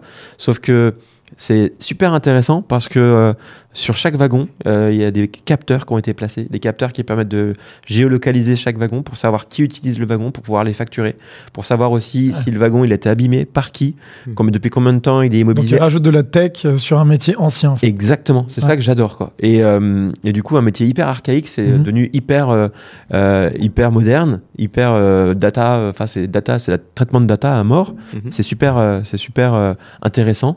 Et du coup, c'est aussi manière de, de, de rentabiliser aussi euh, l'activité, le business, parce que c'est un meilleur moyen pour pouvoir suivre le, le parcours d'un wagon et donc de savoir à, à qui il faut le facturer ce wagon et qui l'a abîmé et qui l'a utilisé. Hmm. Donc c'est euh, très enrichissant. Voilà, donc deux métiers euh, euh, Ouais. parmi tant d'autres. J'en ai plein en fait, des Ouais. métiers euh, très atypiques, mais il faut saisir, il faut voir les opportunités quand on veut se lancer. Il faut pas attendre l'opportunité quand on veut se lancer, mais il faut savoir euh, être observateur, être réceptif des opportunités. Trouver Voilà. un besoin. Et moi, j'ai une question aussi sur, euh, sur l'entrepreneuriat, parce qu'on parle beaucoup de reprises. Dans, là, on parle de création. Il y a aussi les reprises d'entreprises. Mm. En ce moment, nous on regarde le dossier d'une entreprise qui est euh, concurrente et qui est en difficulté financière, donc Mm. euh, à la barre du tribunal. Mm. Toi, sur les reprises, est-ce que tu as pu accompagner des entrepreneurs qui, qui ont repris des boîtes? Parce que je lisais une stat comme quoi, je crois que c'est 93 ou 97% des, des entreprises qui se retrouvent à la barre, donc en redressement ou en liquidation, finiront par faire faillite. Est-ce que toi, c'est ce que tu constates dans, dans les difficultés de reprise Ouais, j'ai plusieurs histoires là aussi. hein. Euh, parmi les grosses histoires, à la barre, euh, j'avais aidé un client euh, qui a racheté une boîte pour 1 euro symbolique. Donc tu peux te dire c'est une bonne affaire. Mhm. D'autant plus que le vendeur, avant de vendre pour 1 euro symbolique, il a dû injecter, je dirais, je sais plus si c'est entre 15 et 20 millions, on va dire, de, de, de trésorerie dans la boîte pour qu'ensuite il puisse la vendre à 1 euro symbolique. Il a eu cet engagement-là de devoir versé Wow. entre 15 et 20 C'était un millions. grand groupe C'est Ouais, un grand groupe dans le. comme mon Ouais, c'est vertigineux. Donc, euh, c'est dans le, dans le fret aérien, dans le transport de marchandises. Euh, et donc, euh, ouais, tu, quand tu achètes ça à 1 euro symbolique, euh, et, et en plus, on- tu reçois 15 millions ou 20 millions sur le compte bancaire de la boîte, tu te dis, OK, super opportunité. Donc, euh, donc le client était content au moment d'acheter, sauf qu'en fait, il y avait un, un vrai problème dans cette boîte. Dans le Mm. fond, euh, Ils ont pas fait un virement de 20 millions en Bah, général non. pour s'en débarrasser parce que c'était une bonne affaire. Ah, c'est qu'il y a un vrai problème quand même. Donc, euh, donc euh, bon, bah, mon client a essayé de, de reprendre, de, re- de restructurer. Pas facile, il y avait 500 salariés. Euh, pas facile de remonter la boîte. Ça lui a pris deux ans, trois ans, beaucoup d'énergie. Bon, euh, pendant ce temps-là, il s'est quand même payé. Il s'est versé un salaire. Ouais. Il a réussi à, à reprendre des nouveaux contrats, tout ça, c'est bien. Sauf qu'au final, bon, bah, trois ans plus tard, c'est à nouveau à vendre. Euh, c'est à nouveau à la barre, quoi, finalement. Donc, euh, pas facile, quoi. Il y a des secteurs qui sont peut-être pas faciles. Donc, euh, après, dans, l'achat-revente, ouais, dans l'achat ou la revente d'entreprise, euh, bah, j'en ai un en tête. Ça, il a racheté un camping il y a un an. Euh, apparemment, une belle opportunité aussi. Il y avait des problèmes, ça se voyait dans les comptes, mais bon, il l'a fait un peu de son côté sans trop euh, montrer les comptes à qui que ce soit, euh, sans trop se faire accompagner par, Mm. par un bon avocat spécialisé. Et aujourd'hui, il a des vrais problèmes pour. euh, bah, il y a, on, on est en train de tra- d'essayer de dénouer les problèmes avec le vendeur parce qu'il y a eu beaucoup de vices cachés euh, et au final, une Ouais. surévaluation du prix de vente. Quoi. Donc, on est en train de. On est en litige pour essayer de, de- de revoir ce prix de vente. Quoi. Donc, bah, il y a plein de situations. C'est vrai que beaucoup de boîtes aujourd'hui, soit se, malheureusement ferment, Ouais. qu'il y a peut-être des opportunités pour certains. Euh, il faut pas sous-estimer l'effort la à difficulté, mener, ouais. quoi. Ouais. Ouais, la difficulté. Et après, bah, celui qui veut racheter des boîtes pour ceux qui partent, parce qu'il y en a qui partent à la retraite aussi, il y a des opportunités. Et moi, face. Ça, c'est un sujet justement. Est-ce qu'il vaut mieux racheter une boîte in boni, donc une boîte qui est en bonne santé financière, qui fait du profit, quitte à la payer un peu plus cher? Ou est-ce qu'il faut être, j'ai un peu mon, mon idée, mais Mm. ou est-ce qu'il faut être aveuglé par le côté 1 euro, pas cher, mais au final, c'est un truc qui ne tourne pas? Et il va falloir arriver à le faire tourner Je vois tellement de gens, c'est bien que tu dises le mot aveuglé, je vois tellement de gens qui pensent que c'est facile de racheter une boîte à 1 euro avec un crédit vendeur, avec. euh, Hmm. Voilà, c'est pas si facile. C'est. euh, voilà. Mais moi, sur mon avis là-dessus, on, on parle d'investissement tout à l'heure, mon meilleur investissement, clairement, c'était de racheter ma boîte. Racheter ma boîte et ensuite la développer. Meilleur boîte, ton, ton cabinet mon d'expertise. cabinet d'expertise comptable. Meilleur investissement que j'ai pu faire de ma vie. Ça m'a ouvert des portes. En fait, j'ai racheté une boîte qui fonctionnait. Ouais. Euh, je la connaissais un petit peu, voilà, parce que j'étais le commissaire au compte de cette, de cette boîte-là avant de, de l'acheter. Ok. Euh, j'étais le salarié du commissaire au compte, donc euh, j'auditais les comptes chaque année. Et, euh, et en fait, c'est une Et boîte. qui- pourquoi il la vendait alors Ouais, si ça, il l'a vendu parce qu'il partait à la retraite. Voilà. Ah. Il partait à la retraite, voilà, cycle normal de la vie, quoi. Et, euh, et moi, j'avais provoqué un peu la chance. Euh, J'étais pas encore expert comptable à l'époque. Euh, j'ai, euh, je lui avais dit euh, avant d'être expert Mais C'est comptable. là que tu as été fin parce que tu as quand même exercé pendant 10 ans sans être expert comptable. Non, non, j'étais. c'est une blague. J'étais une pas. Non, je, je venais juste d'être. En fait, ouais, j'étais je pas sais. encore expert comptable et j'avais j'avais euh, ce contact-là d'un quelqu'un qui potentiellement allait vendre bientôt son cabinet. Donc je, je lui avais dit bon bah si un jour j'ai un cabinet comme le vôtre, je l'avais caressé un peu dans le sens du Mhm. poil, tu vois. Et euh, dès que j'étais diplômé, je lui ai laissé un petit mail en lui disant ça y est, je suis diplômé, je suis toujours intéressé par votre cabinet. Pas de nouvelles pendant six mois. Mais six mois après, je reçois un email bonjour Monsieur Prouveau, ça y est, je suis disposé à le vendre. Et après on l'a on a fait la vente, bon très simplement, Mhm. euh, très facilement, et ça a été mon meilleur investissement. Moi, ce que j'aime après, ça dépend de mes compétences. Il y en a qui ont les compétences de pouvoir redresser une boîte. Il faut ces compétences, c'est pas donné à tout le monde. Euh, J'adorerais avoir cette compétence-là. J'estime que je l'ai pas.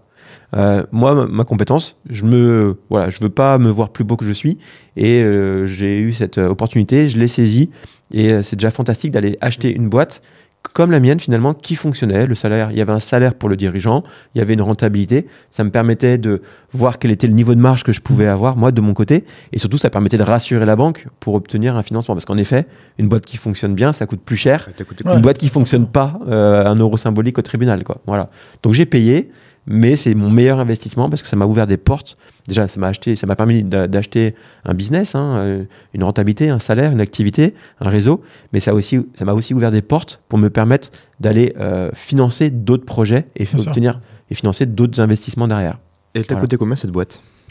Money Talk, t'as raison. Money Talk. c'est bien de me le rappeler. Euh, pour tout vous dire, c'est euh, une boîte qui faisait 1,5 million de chiffre d'affaires. Il y avait un- une dizaine de salariés. Euh, et euh, ça m'a coûté, j'ai acheté ça 1 250 000.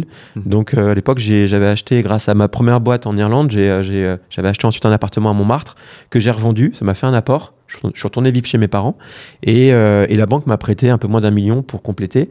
Et ça m'a permis d'acheter, d'acheter le, le cabinet d'expertise comptable.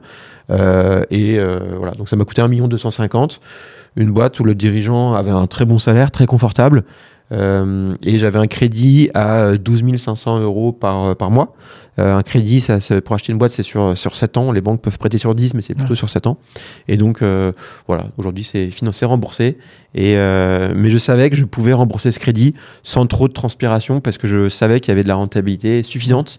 Et c'est aussi pour ça que la banque. T'as mis l'entreprise au service du remboursement de crédit. quoi. Ouais, complètement. Mm. Donc, en fait, au fur et à mesure que tu rembourses le crédit, bah, tu prends du patrimoine sans fiscalité. C'est comme dans l'immobilier. hein. C'est Ouais, la ouais. même chose. Quoi. Tu t'enrichis en remboursant ton crédit. Quoi.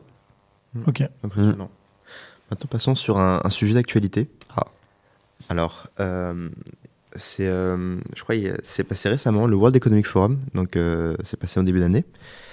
Et il y avait trois, il y avait beaucoup plusieurs sujets phares, mais les principaux sujets de ce World Economic Forum, c'était l'IA, tout simplement, avec avec plusieurs interventions de, de Sam Altman, du coup, qui est le, le cofondateur de- d'OpenAI. Alors, l'IA en 2023, hein, ça fait un, sacré boom avec l'apparition de ChatGPT. Euh, les élèves faisaient faire leurs devoirs par l'IA. euh, et euh, ce qui était bien, c'est que, bah, en fait, ça génère du texte avec la data et ça génère a priori bien.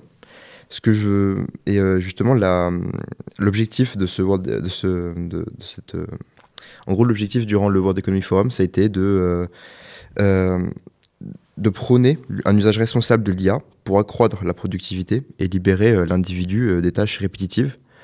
Et euh, donc ça, c'était euh, l'objectif principal. Et euh, il faut aussi noter qu'il y a eu beaucoup, euh, ils, ont, ils ont relevé aussi plusieurs euh, préoccupations, surtout des, des préoccupations éthiques. Euh, moi, ce que je veux savoir, c'est euh, déjà, est-ce que vous êtes d'accord avec l'objectif euh, du World Economic Forum concernant euh, euh, l'idée de, euh, d'automatiser les tâches répétitives, surtout dans vos, dans vos métiers à vous? Et euh, est-ce que euh, vous, êtes, vous vous sentez euh, préoccupé par les préoccupations du style euh, éthique, c'est-à-dire que bon, bah, mon travail peut se faire remplacer par une IA Euh, Tu veux répondre? Moi, j'ai pas mal de choses aussi. hein. Vas-y. Ouais, je pense que le sujet, euh, le sujet de l'IA, c'est que c'est qu'on sait pas exactement où on va. On sait pas où ça va s'arrêter. On voit les applications d'aujourd'hui, mais on les imaginait pas il y a 5 ans, on les imaginait pas il y a 10 ans. Donc euh, ça évolue en permanence et on se dit jusqu'où ça va aller. Donc il y a toujours en, lame de fond cette peur d'être remplacé par un robot, euh, que les robots prennent le contrôle euh, finalement, euh, les robots ou les programmes informatiques prennent le contrôle de nos vies et soient plus performants que nous. On le voit, ils sont déjà plus performants aux échecs. Ils battent maintenant les humains aux échecs. Et on se dit si demain il y a une espèce de conscience artificielle qui se développe, et ça commence à être potentiellement le cas, enfin c'est tout un débat, euh, il pourrait potentiellement se retourner contre nous-mêmes, on pourrait imaginer jusque-là. Sans aller jusque-là, dans les métiers, nous ce qu'on voit c'est qu'aujourd'hui on a des gains de productivité en tant qu'entrepreneur. Euh, les entreprises, les salariés des entreprises ont des gains de productivité grâce à l'IA, et on ne peut pas s'en passer. La question c'est pas de se dire est-ce que je refuse le progrès, puisque euh, dans le cimetière des entreprises, il y a plein d'entreprises qui ont refusé le progrès de l'ordinateur, qui se sont dit l'ordinateur, je ne le veux pas, qui se sont dit Internet, pff, je veux pas, je continue à écrire sur papier, sur des feuilles de papier. Et tous ces gens-là, malheureusement, sont morts. Euh, toutes ces entreprises sont mortes puisque leurs dirigeants n'ont pas été assez visionnaires. Donc nous, je pense que notre responsabilité en tant que chef d'entreprise, c'est d'être suffisamment visionnaire pour que nos boîtes restent compétitives dans une compétitivité euh, locale, régionale, mondiale, et qu'on aille assez vite pour rester compétitif. Et ça veut dire forcément adopter de l'IA. Après, la question, c'est où est-ce qu'on place le curseur? Je pense, moi, qu'on peut pas lutter. C'est a- un- mouvement qui est trop puissant. C'est pas euh, Manuel Ravier, Grégory Prouveau qui vont se dire non, moi je refuse l'IA. Vous inquiétez pas, euh, chers salariés, on va les, bloquer. On peut pas lutter. Donc moi, mon job et comment je, je réfléchis dans la vie de tous les jours en tant que chef d'entreprise, je me dis et c'est ce que je dis à mes équipes. euh, Je dis à mon monteur vidéo tu vas devoir adopter l'IA, tu dois l'adopter aujourd'hui. Si tu n'adoptes pas l'IA, tu seras moins performant qu'un autre monteur vidéo. Et demain, tu, c'est fini, ton travail s'arrête. Donc, plutôt que de lutter, c'est embrasser ces évolutions technologiques et c'est se dire comment moi, monteur vidéo aujourd'hui, je peux devenir un monteur vidéo augmenté puisqu'on aura toujours besoin de son œil, de sa vision humaine, ça j'en reste persuadé, surtout dans des métiers où il y a de l'art, mais de se dire comment je peux être un monteur vidéo augmenté qui va utiliser les DR techno pour être plus productif, peut-être vendre plus cher au début, parce qu'en fait, euh, là où je faisais 5 montages dans la semaine, je vais en faire 20. Ouais. Je vais continuer à facturer mes clients, donc j'engrange de la trésorerie. Mais les clients, au bout d'un moment, comprennent qu'avec ces outils-là, tu peux monter plus vite et donc les prix baissent, mettent en fait 4 fois plus. Mm. C'est ça, en fait, moi. Je, je vois ça comme ça dans tous les domaines. Et je pense qu'effectivement, l'IA, bah, moi, je le vois comme une opportunité en tant qu'entrepreneur. Il, Sur les il faut le voir. d'expertise, je trouve que l'IA n'est pas encore assez développée. Quand, je, quand on pose des questions très poussées euh, sur de la science des- de- ou de l'histoire, euh, la réponse est très, très bancale, je trouve. Mais ça va s'améliorer. J'espère. Il faut pas croire que Mais on euh, a ce- cette avance et, et qu'on la conservera. Voilà. Et dans des métiers, bah, peut-être que tu veux nous répondre toi Mm. pour tes métiers et ta vision, euh, Ouais. Greg. Bah, moi, c'est euh, déjà tous les jeunes, les étudiants, ils ont cette inquiétude folle de- d'être remplacés et de, de- que le métier ne disparaisse à cause de l'IA. Mais euh, Tu parles d'étudiants en, des, en- écu- des étudiants en expertise comptable dans mon secteur. C'est une question. euh, je fais souvent des, enfin, je fais de temps en temps des lives sur YouTube. J'ai souvent cette question qui revient. J'ai tellement souvent cette question que j'en ai fait une vidéo qui est une des vidéos les plus vues sur ma chaîne. Euh, donc c'est c'est une vraie inquiétude qu'il peut avoir. Le problème dans tout ça, c'est que bah, du coup ils se font des films et, et peut-être qu'il y en a beaucoup qui rentrent plus dans la filière expertise comptable parce qu'ils ont cette crainte là. Donc euh, ça risque de créer un problème de. toi, tu penses que c'est pas vrai? Que, que, enfin, que je, je sais pas combien il y a d'étudiants, enfin combien Ouais. d'experts comptables ou de, ou de comment dire de salariés dans la comptabilité en France, mais Ouais. imaginons qu'il y en ait 100 000. Mm. C'est vraiment un chiffre au hasard. Mm. T'as- Tu te dis pas que demain, en tout cas, on va passer de 100 000 à 10 000 Qu'il n'y a pas un Ah. risque? En fait, euh, dans notre métier, il y a, euh, ça a déjà commencé depuis longtemps. En fait, tu vois, c'est euh, beaucoup d'outils déjà nous aident à gagner en productivité. On n'a pas forcément attendu euh, 2023, 2024, l'IA quoi. Voilà. Mais euh, donc euh, c'est vrai qu'il y a certaines tâches, certaines personnes qu'il va falloir accompagner. Et ça va pas forcément être évident pour tout le monde, pour qu'ils puissent faire évoluer un petit peu leurs compétences et, euh, et faire des, des missions un peu différentes. surtout les anciens. Les anciens, oui, mais les anciens, ils ont peut-être l'expérience, tu vois. Donc ça, les anciens, ça dépend. les- ça dépend les anciens. Ouais, ça Non, dépend. Ça dépend quel ancien. Il y en a qui ont de l'expérience, Ouais. qui ont l'habitude d'avoir la relation client, et ça, ça va pas se remplacer avec une IA. Mais il y a des anciens qui ont une tâche répétitive, même pas forcément les anciens. C'est pas le bon critère. C'est ceux qui ont une tâche répétitive parce que ça leur convient, parce qu'ils sont, euh, ça les sécurise Mhm. d'avoir, euh, de maîtriser quelque chose de répétitif et qui aiment bien. Et on a besoin d'avoir des gens comme ça dans, dans chacun de nos métiers malgré tout. Moi, j'en ai. J'en ai. Et, et ils le font super bien. Mais euh, c'est vrai que j'ai une crainte pour eux que euh, va falloir qu'ils évoluent parce que euh, leurs leurs tâches répétitives, elles peuvent être éventuellement remplacées en partie par l'IA. Voilà. Donc, donc après, mon métier va pas disparaître. Parce que l'IA, c'est un outil pour moi qui va nous aider à être meilleurs, Mm. à, à nous concentrer sur la vraie valeur ajoutée qu'on va pouvoir apporter aux clients et pas perdre du temps sur des, des tâches répétitives inutiles qui apportent de la valeur à personne. Donc, euh, donc euh, on peut pas lutter contre non plus. Je te rejoins complètement. On peut pas lutter contre. Il va falloir l'utiliser à bon escient pour, euh, pour pouvoir profiter de cette opportunité. C'est une opportunité, hein, un entrepreneur. On voit que des opportunités partout en fait. On n'a pas le Même choix. voilà, faut être, on est un on est optimiste Mhm. et donc on, on est là pour pour pour protéger nos équipes, protéger notre entreprise et donc il va falloir s'adapter, s'habituer et apprendre à maîtriser cette IA pour continuer à être le meilleur dans son secteur ou en tout cas apporter de la valeur à nos clients. À, ve- à l'avenir, sur les futurs CV, est-ce que vous voudriez voir euh, maîtrise l'IA, maîtrise, euh, je sais pas, GPT ou euh, comment il s'appelle l'IA qui fait les maths, euh, Wolfram Alpha, je crois. Ouais, je crois que c'est Moi je veux plus que ça. hein. C'est euh, plus que ça. maîtriser G- ChatGPT. Enfin c'est Ça veut tout et rien Non. dire. Ouais, ça veut rien dire. que c'est- Non, mais c'est juste euh, Ouais. avec des exemples. Mm. Euh, celui qui enfin mes prochaines moi mon, mon collaborateur je veux pas qu'il marque euh, maîtrise euh, ChatGPT. Je veux qu'il maîtrise euh, qu'il mette euh, curieux ouvert d'esprit. Tu vois tout simplement. tout simplement. Parce que euh, moi j'essaie d'ouvrir l'esprit à mes équipes. Je veux qu'elles je veux qu'elles apprennent je veux qu'elles qu'elles soient toujours dans une constance euh, constante à- amélioration d'eux-mêmes Mhm. savent se remettre en question pour s'améliorer. Alors c'est pas la peine de toujours se, se remettre en question pour euh, s'empêcher d'avancer, mais l'idée c'est de, de pouvoir euh, de pouvoir essayer de s'améliorer, d'avoir cet esprit-là. Et qu'ils aient une maîtrise de l'IA, bah c'est bien. Mais en fait, euh, qu'ils aient une curiosité, bah, c'est beaucoup mieux. Parce qu'aujourd'hui, il y a peut-être l'IA. Demain, il y aura encore autre chose. Il y aura encore des choses à apprendre, il y aura encore des process à améliorer, il y aura toujours des, des choses à, à découvrir. Donc, avoir cette euh, curiosité, c'est bien plus important que d'avoir la maîtrise de l'IA à mes yeux. D'accord. Le, le- le prochain sujet euh, qui était euh, très euh, euh, prédominant dans le World Economic Forum, c'était la nécessité de, de. Attendez. C'était la nécessité d'injecter euh, des fonds. Re- euh, reformule comme ça. oui, bien sûr. Euh, en gros, l'idée c'était alors euh, durant le World Economic Forum, l'un des sujets euh, phares également, c'était le changement climatique. Donc c'est un sujet qui revient énormément en ce moment. Au jour d'aujourd'hui, majoritairement, c'est les, les pouvoirs publics qui financent l'écologie, etc. Aujourd'hui, la- ils ont évoqué la nécessité d'injecter des fonds, euh, des fonds privés pour, euh, pour cela. Est-ce que vous, euh, qu'est-ce que vous en pensez? Est-ce que vous vous sentez euh, concerné par euh, le changement climatique déjà? Et est-ce que euh, cette, euh, cette idée d'injecter des fonds publics va vraiment euh, solutionner le problème? Bah, déjà, le changement climatique, euh, Manu, je pense qu'on aime bien la montagne tous les deux. déjà, Mhm. euh, moi je vois, je vois le Mont Blanc qui, qui fond un petit peu. Je, sais pas, je vois des vieilles photos euh, du Mont Blanc euh, il y a 20 ans, 30 ans. On voit qu'il y a quand même moins de neige, c'est clair. Euh, c'est un peu flippant quand même euh, tout ça. C'est clairement flippant. euh, donc on peut pas rester insensible à ça, hein, je pense. Après, dans, ta question, d'injecter des fonds privés, en c'est pour moi, il y a toujours un intérêt économique derrière. C'est du business, quoi. J'étais commissaire au compte d'une jolie association euh, qui, a le, qui fait la promotion de, euh, du transport euh, Ouais. euh, électrique euh, sous toutes ses formes.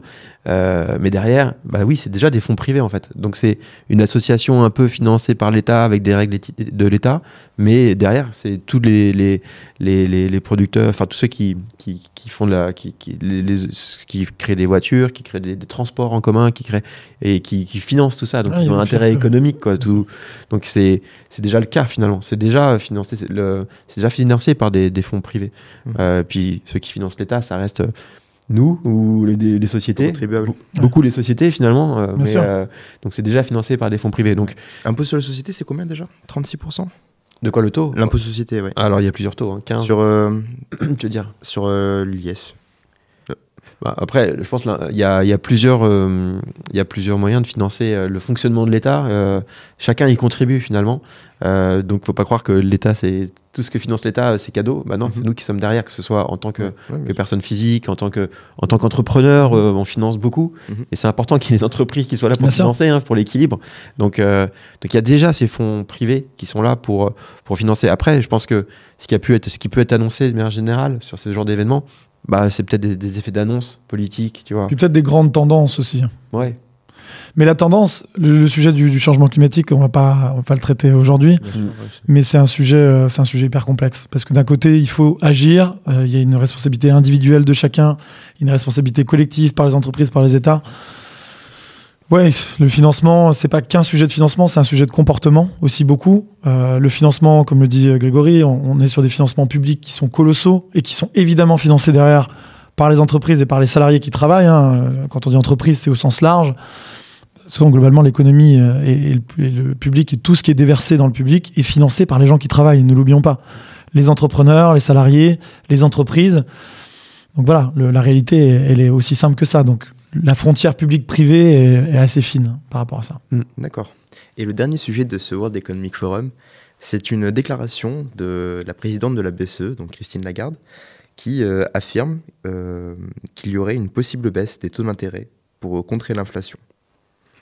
Qu'est-ce que vous en pensez? Est-ce que vous pensez que c'est réaliste de faire une telle déclaration ou pas? Moi, c'est ce que je dis et que j'annonce depuis déjà un an et demi. Depuis que les taux ont commencé à monter, j'avais dit, vous verrez, mi-2024, ça va commencer à baisser. Je suis content que- qu'elle me donne raison. Merci Christine. Mais le vrai sujet, en fait, c'est pourquoi? Parce que on, on voit qu'on est dans des économies euh, qui ont une un besoin d'injection de, liquidité Mhm. pour que l'économie se développe. Donc, euh, Christine Lagarde, là, elle parle pas d'immobilier. En l'occurrence, nous, ça va nous arranger dans l'immobilier en tant qu'investisseur parce que les taux vont rebaisser. On estime un taux entre 2,5 et 3 alors plutôt autour de 3% fin 2024 et à partir de 2025 on redescendrait j'espère dans les 2,5. On verra, il peut se passer plein de choses, il peut avoir euh, des guerres, on le voit, on a une instabilité géopolitique qui peut peser aussi sur les taux, négativement évidemment. Euh, le sujet c'est que on est dans des économies et on l'a vu où on a besoin de faire de la relance par justement euh, et et créer, ce qui crée de l'inflation derrière hein, et on- après on lutte contre l'inflation donc c'est un cycle Mm. permanent mais on a besoin de faire de la relance par de la création monétaire.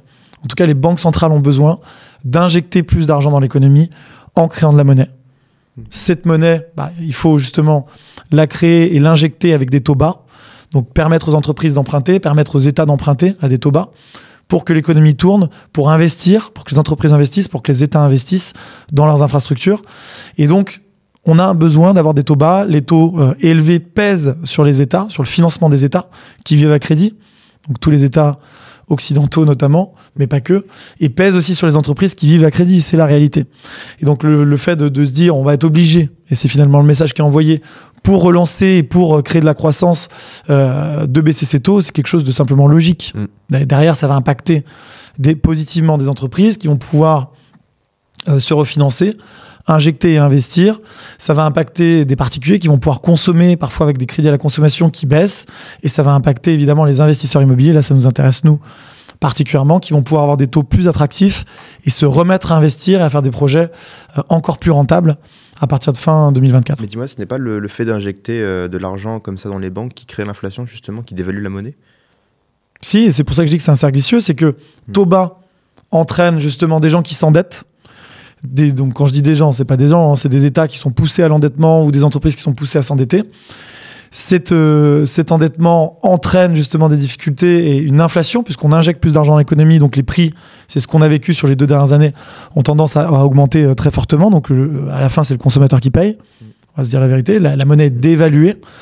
Et, euh, et si l'inflation devient incontrôlable, comme ça a été la crainte sur les dernières années par justement la Fed aux États-Unis ou la BCE, Là, on a quelque chose de dangereux puisque les consommateurs peuvent avoir des difficultés euh, à acheter des biens de consommation courante. Mhm. Ça crée une crise, une crise politique, une crise économique. Et à ce moment-là, les banques centrales, leur rôle, c'est de se dire oula, là, on est en surchauffe, on va freiner. Pour freiner, on va augmenter les taux. Donc, mhm. eux, ils jouent en fait sur le curseur euh, des taux de financement des banques. Euh, ce qu'on appelle les OAT notamment, et à partir de ce moment-là, ils sont obligés d'essayer de maîtriser l'inflation et c'est leur, euh, quasiment leur unique levier. C'est le mot incontrôlable qui est important, parce que c'est justement ça. Elles essaient de, de, pour rassurer le fonctionnement des entreprises, des investisseurs, pour rassurer et que l'économie puisse être euh, tournée correctement. Il faut justement pas que ça devienne incontrôlable, comme tu dis. C'est exactement, exactement ça. Quoi. Donc, euh, il, va il faut réajuster régulièrement et, euh, et, et, donner de la visibilité à ceux qui, qui sont utiles pour financer l'économie et faire fonctionner le système général. D'accord. Ok. Passons à un sujet mindset. Allez, mindset. C'est parti. Du mindset, toi, quand même. Hein. Alors, pas mal de mindset. Euh, donc, pour vous lancer un projet, il faut de la motivation. Mm. Beaucoup de motivation. Comment est-ce que vous trouvez cette motivation?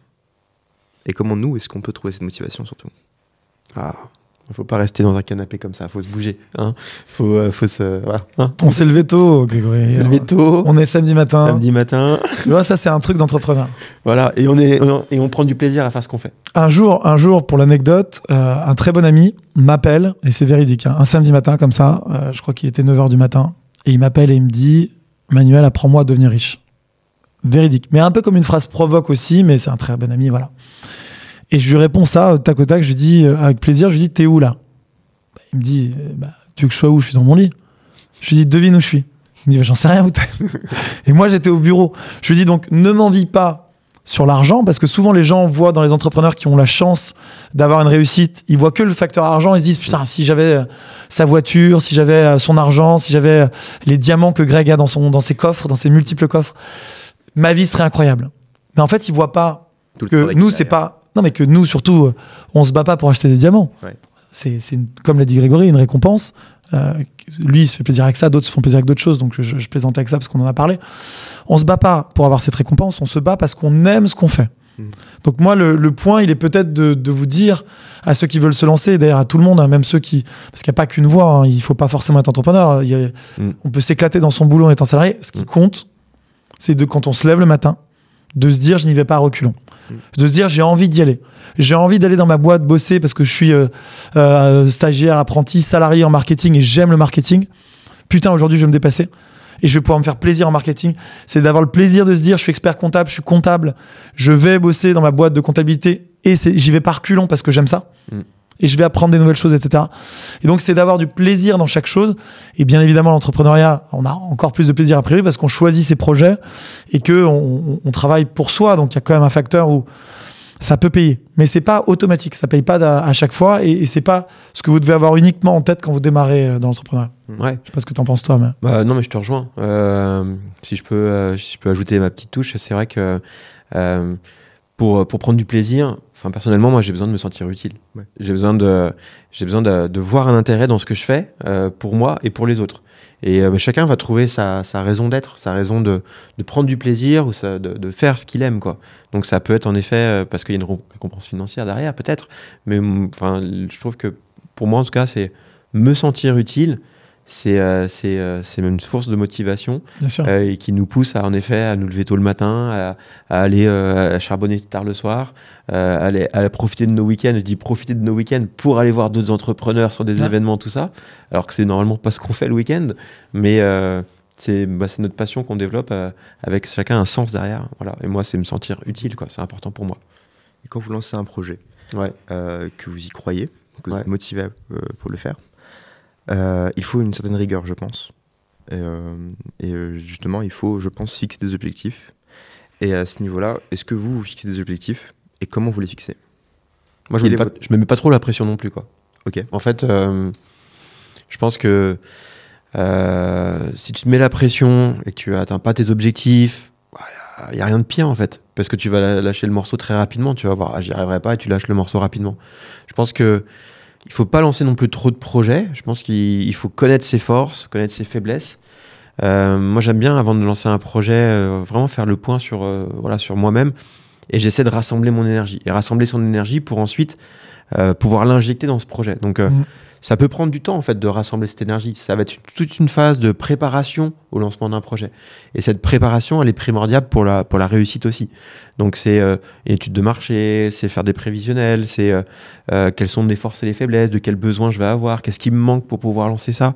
Et pendant ce temps-là, bah, tu vas te rendre compte, tu vas construire euh, progressivement ce projet et tu vas peut-être sans t'en rendre compte, en effet, rassembler ton énergie. Et le jour où bah, tu te sens prêt, c'est parti, tu lâches ton énergie.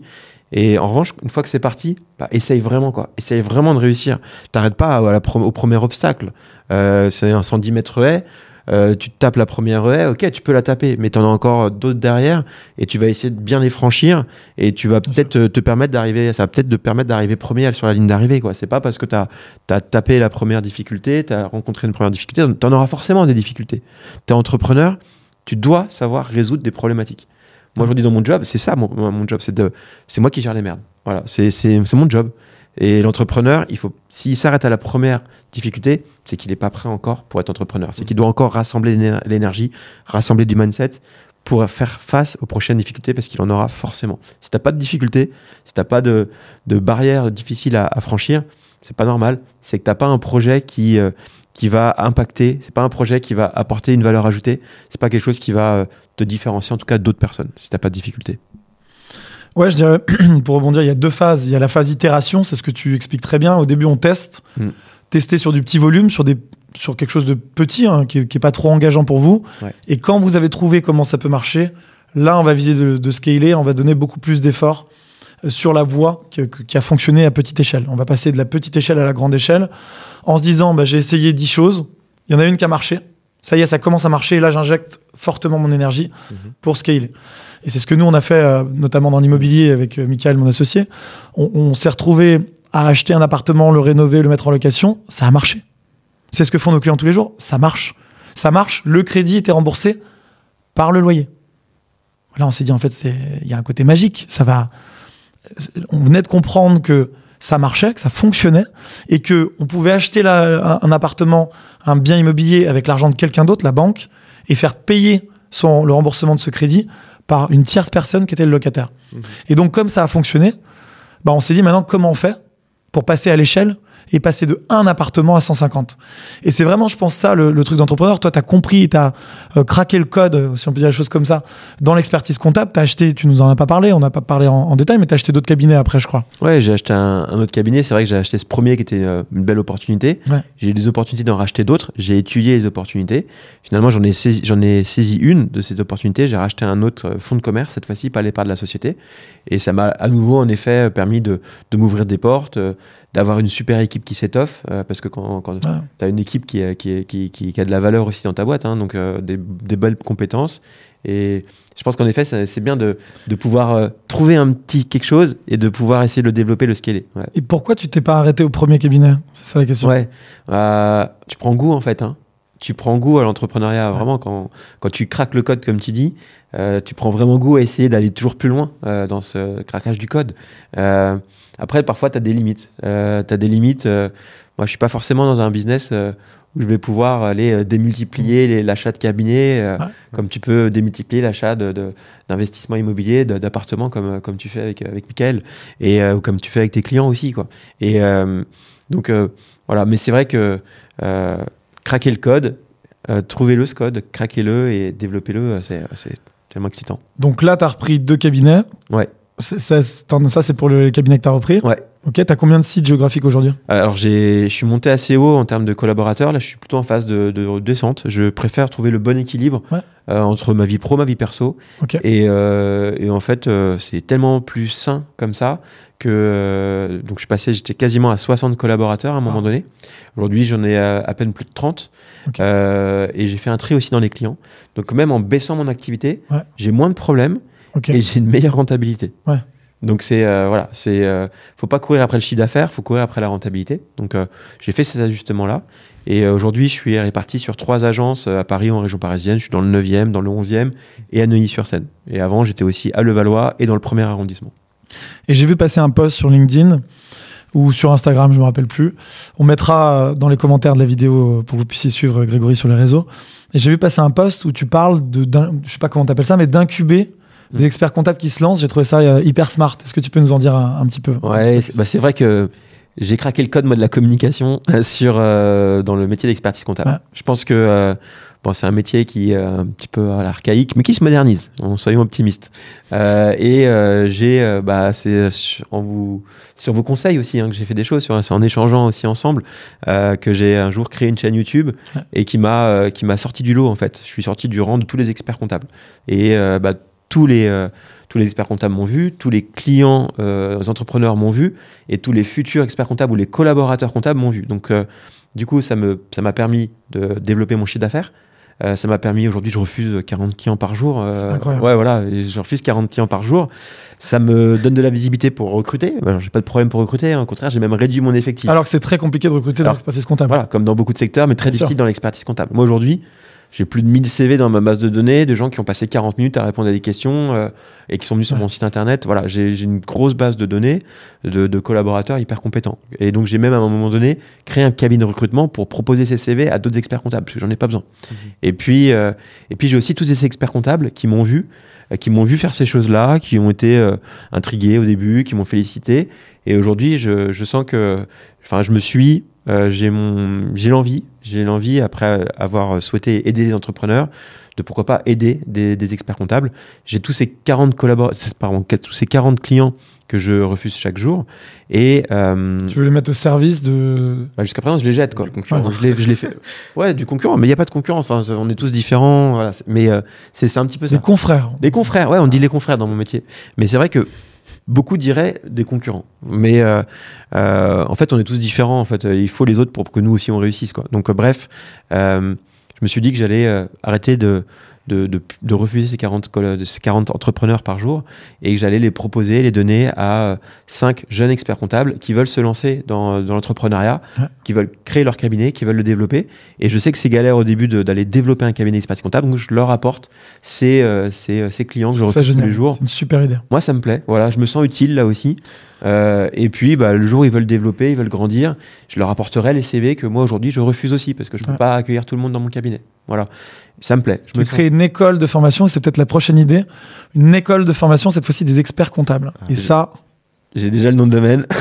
J'ai déjà 150 experts comptables qui sont en préinscription. et euh, et, euh, et c'est en effet dans les peut-être dans les tuyaux. Je l'avais mis de côté parce que je préfère honnêtement aller là où il y a de l'énergie. Ouais. Et honnêtement, il y en a plus dans les entrepreneurs qu'aujourd'hui, malheureusement, dans les experts comptables. C'est en train de changer un petit peu. Et, euh, et j'espère peut-être contribuer à ce changement en déjà formant partageant, euh, sti- en stimulant ces experts comptables que je vais accompagner, ces jeunes experts comptables, et peut-être le jour aussi euh, venu euh, bah, mentorer, peut-être, c'est ce qu'on me demande aussi, mentorer ces, ces- des experts comptables et les former euh, ou former leurs collaborateurs. C'est des challenges. moi, c'est ça que je trouve absolument fabuleux dans l'entrepreneuriat, c'est que tu as une idée, Ouais. quelque chose qui n'existe pas. C'est juste une idée au départ. Elle peut être, elle peut ne pas fonctionner du tout. hein. Souvent, Mm. très souvent d'ailleurs, on n'en parle jamais, mais le nombre d'idées où, où l'entrepreneur se dit ah putain, on pourrait faire ça. Parfois même sur le papier c'est c'est génial et puis peut-être que ça marche pas dans les faits parce que c'est pas rentable, parce qu'au final il y a peut-être pas vraiment le besoin. Mais on peut aussi avoir des, des idées comme tu as là Greg. Mm. On sait pas encore si elle va fonctionner. Je te le souhaite, j'en suis persuadé. Mais, Mm. mais on le verra à l'usage. Mm. Mais en tout cas tu vas tu vas au bout de cette idée. Tu as déjà le nom de domaine, tu as déjà visualisé comment tu allais le faire. Ça va probablement évoluer dans le temps. Mais je trouve ça je trouve ça génial. C'est ça qui nous c'est ça qui nous anime en fait. C'est ça. C'est euh, les opportunités aussi, quoi. Voilà. C'est, euh, mais c'est en, c'est en sortant du lit, c'est en allant se bouger qu'on, euh, les crée ces Sous opportunités. la douche parfois vraiment on peut Ouais. ça, en se brossant les dents. Non mais on, on a Les souvent meilleures cette image, c'est la vérité. Les meilleures idées, tu les as quand En se rasant. En se rasant le matin. Enfin, nous, nous, mais du coup. Moi, c'est vrai que euh, sous la douche ou euh, Ouais. en, faisant, en, cours, en faisant du sport, euh, en me promenant, en écoutant de la musique, euh, en, en- voilà, en étant curieux tout simplement. Et- euh, voilà. Malgré tout ce. Et quand vous avez l'idée, comment vous arrivez à vous auto-convaincre que cette idée, elle est, elle est incroyable? Est-ce que vous. Déjà, est-ce que vous avez un. Ça, c'est une maladie de l'entrepreneur. Il est toujours trop confiant et auto-convaincu. Toi, tu l'as celle-là, cette maladie, Manu. Je le sais. D'accord. c'est inné, c'est ça Ou, ou vous challengez l'idée Je pense qu'on apprend, euh, comme je disais, un peu par hasard au début. Greg, il avait une idée à l'époque, par hasard, avec Dublin Eye, ça a marché. Moi, j'avais une idée avec, euh, dans ma petite chambre Crous, euh, de faire un truc, ça a marché. Et en fait, les petits succès font qu'on commence à croire que c'est possible, en fait. Mm. Et c'est aussi ce qu'on veut vraiment faire sur la chaîne Monitol, c'est vous dire, vous avez des idées, c'est possible. Ça veut pas dire que ça va marcher.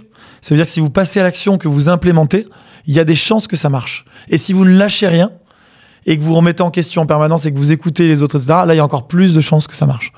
Donc, euh, je crois que c'est ça. Après, je sais pas. Euh, si- complètement, complètement. C'est, euh, ça fait 10 ans qu'on se connaît, Manu. Ça fait 10 ans, euh, et il y a 10 ans, on était tellement loin. T'étais pas encore entre... Tu te lançais, tu te lançais dans l'entrepreneuriat. Moi, j'étais à peine expert comptable. Et quel chemin parcouru, quoi. Mais franchement, on- je pense qu'on aurait signé tout de suite pour, pour, pour ce qu'on a aujourd'hui, quoi. Mais on, on se rend pas compte que, voilà, c'est petit à petit. On construit les choses, on, on construit la maison petit à Mhm. petit, quoi. On met les briques, tout ça, jusqu'à ce qu'il y ait le feu qui sorte de la cheminée, quoi. Ouais, Et, euh, mais ça se fait pas en un claquement de doigts, malheureusement. Et, euh, Mais le chemin est beau. le chemin est chouette, et c'est ça qui est chouette. C'est, enfin, le chemin, c'est le, c'est peut-être ce qu'il y a de plus agréable aussi, quoi. Pour un futur entrepreneur, comment est-ce qu'on peut trouver la confiance en soi pour démarrer un projet? Ouais, bah, moi, la confiance en moi, je l'avais pas trop au départ, Ouais. franchement. Euh, mais encore une fois, on essaye, on se lance. Tu vois, quand, même, euh, même quand j'ai lancé ma chaîne YouTube, euh, moi, introverti, moi, timide, moi, secteur d'activité, on s'en fout. Qui va aller regarder des vidéos d'un expert comptable sur YouTube? C'est pas euh, personne à la base. t'es dit, One Life, il faut que j'y aille. Perso- ouais, je me suis dit, je me suis dit, je vais faire une première vidéo. J'en ai fait une première dans mon salon. Euh, ok, et j'ai vu ce qui allait pas. Le- la lumière, le son, euh, la, vi- le- la qualité de l'image, le cadrage, mon intonation, ma dynamique. J'ai corrigé tout ça. Et, et la deuxième vidéo, je l'ai enregistrée, je l'ai mise directement. Et je me suis dit, bon bah au pire, ça marche pas. Personne, c'est que, que personne l'a vu si ça marche pas, donc personne ne saura que j'ai lancé une vidéo. Donc ça sera pas forcément un échec en soi parce que personne ne le saura. Voilà. Mais, mais le problème c'est que ça n'a pas été un Elle échec. a été vue des millions de fois. et- non, ça n'a pas été un échec. Mais Et en fait, euh, si, si tu n'essayes pas, tu sauras jamais si ça peut marcher. Après, moi, je pense qu'il vaut mieux euh, se tromper que vivre avec des regrets. Quoi. Enfin, c'est quand même une tristesse de regretter toute sa, toute sa vie. Quoi. ouais, de, voir- de- de ne pas avoir entrepris ni rien. Oui. Et justement, euh, comment est-ce que tu garantis toi, la, qualité de ton travail? Euh, C'est par l'essai à chaque fois ou tu as vraiment un processus, un cahier des charges précis à chaque fois quand tu lances un projet? Quand je lance un projet pour, pour me donner toutes les chances de réussir, c'est Ouais, ça? C'est ça. Juste la Ouais. qualité de ton travail. Comment tu garantis vraiment avoir la- d'avoir la meilleure qualité pour le rendu final de ton travail Euh, Alors ça, d'une manière générale, euh, je, euh, c'est une une question un petit peu vaste. Euh, je saurais pas trop quoi te répondre là-dessus, hein, mais, euh, mais euh, quoi qu'il arrive, ce qui est pour réussir la qualité, bah, c'est d'abord de l'écoute, hein, pour comprendre la problématique, comprendre euh, quel est le besoin euh, du client. Euh, après, c'est s'assurer si on peut vraiment répondre à cette problématique, parce que euh, peut-être qu'on ne peut pas y répondre. Dans ce cas-là, c'est voilà, accepter qu'on ne peut pas répondre à cette problématique parce qu'on n'a pas envie de rendre justement un travail qui soit de médiocre qualité. Donc, euh, on le dirige vers quelqu'un d'autre. Et si on estime qu'on peut le faire, bah, en effet, c'est de mettre les moyens pour euh, bien faire les choses euh, et pour satisfaire euh, en effet euh, le client, pour qu'il reparte avec une bonne expérience euh, et, et que peut-être un jour il puisse euh, nous recommander auprès d'autres euh, clients. Voilà, donc, euh, et pour ça, ça veut dire qu'il faut aussi avoir une bonne équipe, des bons partenaires, euh, savoir aussi euh, euh, apprendre, enfin continuer à continuer à, développer nos propres compétences pour euh, pour euh, assurer une bonne qualité de service auprès de nos propres clients. Ouais. D'accord. Euh, toi, Manuel, comment tu garantis la qualité de ton travail? Ouais, comment bah, la question peut avoir beaucoup de, choses différentes. Si c'est quand je lance un projet, si c'est avec les clients, etc. Mais moi, je me mets pas trop la pression. Je sais que si on met du cœur dans les choses, et c'est vraiment ça, hein, si on met du cœur parce qu'on a la passion, je reviens toujours à ça en fait. hein, c'est on peut dire beaucoup de choses, on peut dire il faut être technique, il faut apprendre, il faut ci, il faut ça, mais il faut avoir envie de le faire. Je vous prends un exemple. Moi, quand j'étais euh, apprenti dans une banque, dans la direction financière d'une banque hyper prestigieuse, juste avant de lancer euh, l'entreprise. Et c'était très bien. C'était une très belle signature. La banque s'appelle Amundi. J'étais la direction financière du groupe Amundi, donc c'était prestigieux sur le papier. J'avais des collègues euh, talentueux. Le truc, c'est que c'était pas c'était pas un job qui me correspondait à moi. Ça veut pas dire que le job était pas bien. Le job était génial pour plein de gens. Mais moi, c'était un job où, euh, en l'occurrence, je faisais du contrôle de gestion cette année-là. C'est l'opposé de ma personnalité. Il faut se connaître. Je l'ai fait pour valider un diplôme et c'est très bien. J'ai validé un diplôme de contrôle de gestion. Mais j'allais pas le matin en me disant Ah, c'est trop cool, aujourd'hui je vais m'éclater dans mon job. Et j'en reviens toujours là. En parallèle, je me suis lancé.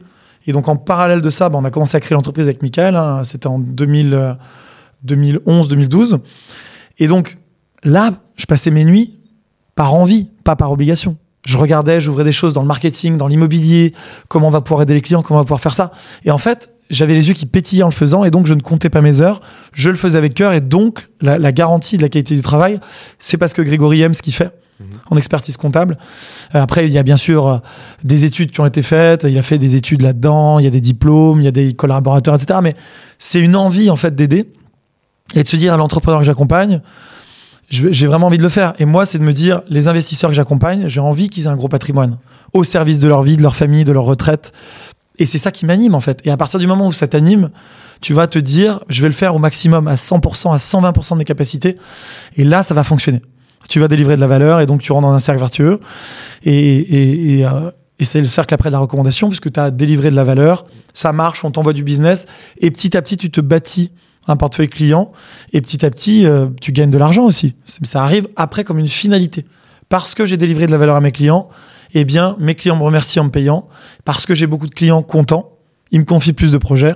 Forcément, je finis par gagner de l'argent. C'est vraiment dans ce, dans ce sens-là. Le cycle, c'est passion, création de valeur, création de valeur, argent. Voilà, c'est vraiment comme ça que, que je le conçois. Ok, c'est un très très bon conseil de, vous deux. hein, C'était excellent conseil. Et, euh, et justement, euh, j'aimerais rebondir sur un sujet d'actualité, bon, qui touche un peu plus euh, Manuel. Ouais. Ça serait, c'est sur l'immobilier. Donc c'est, je suis tombé sur un article du Capital, donc du 25 janvier, qui, dit- qui parle du- de la chute des prix en Ile-de-France. Donc euh, les prévisions de baisse euh, de prix de l'immobilier en- ancien en Ile-de-France, avec une attention euh, particulière à, sur Paris. Euh, ils ont également évoqué, évoqué le contexte du marché de l'immobilier. Donc, euh, cette baisse des prix, en fait, elle est due à une demande qui est en berne, euh, qui est due aussi au- à la diminution des- du pouvoir d'achat des Français. Et d'un point de vue plus global, les, les propriétaires s'adaptent à un marché où la demande est faible et le pouvoir d'achat immobilier diminue. Ouais. Qu'est-ce que toi tu en penses? Comment ça te concerne? À quel point ça te concerne en fait?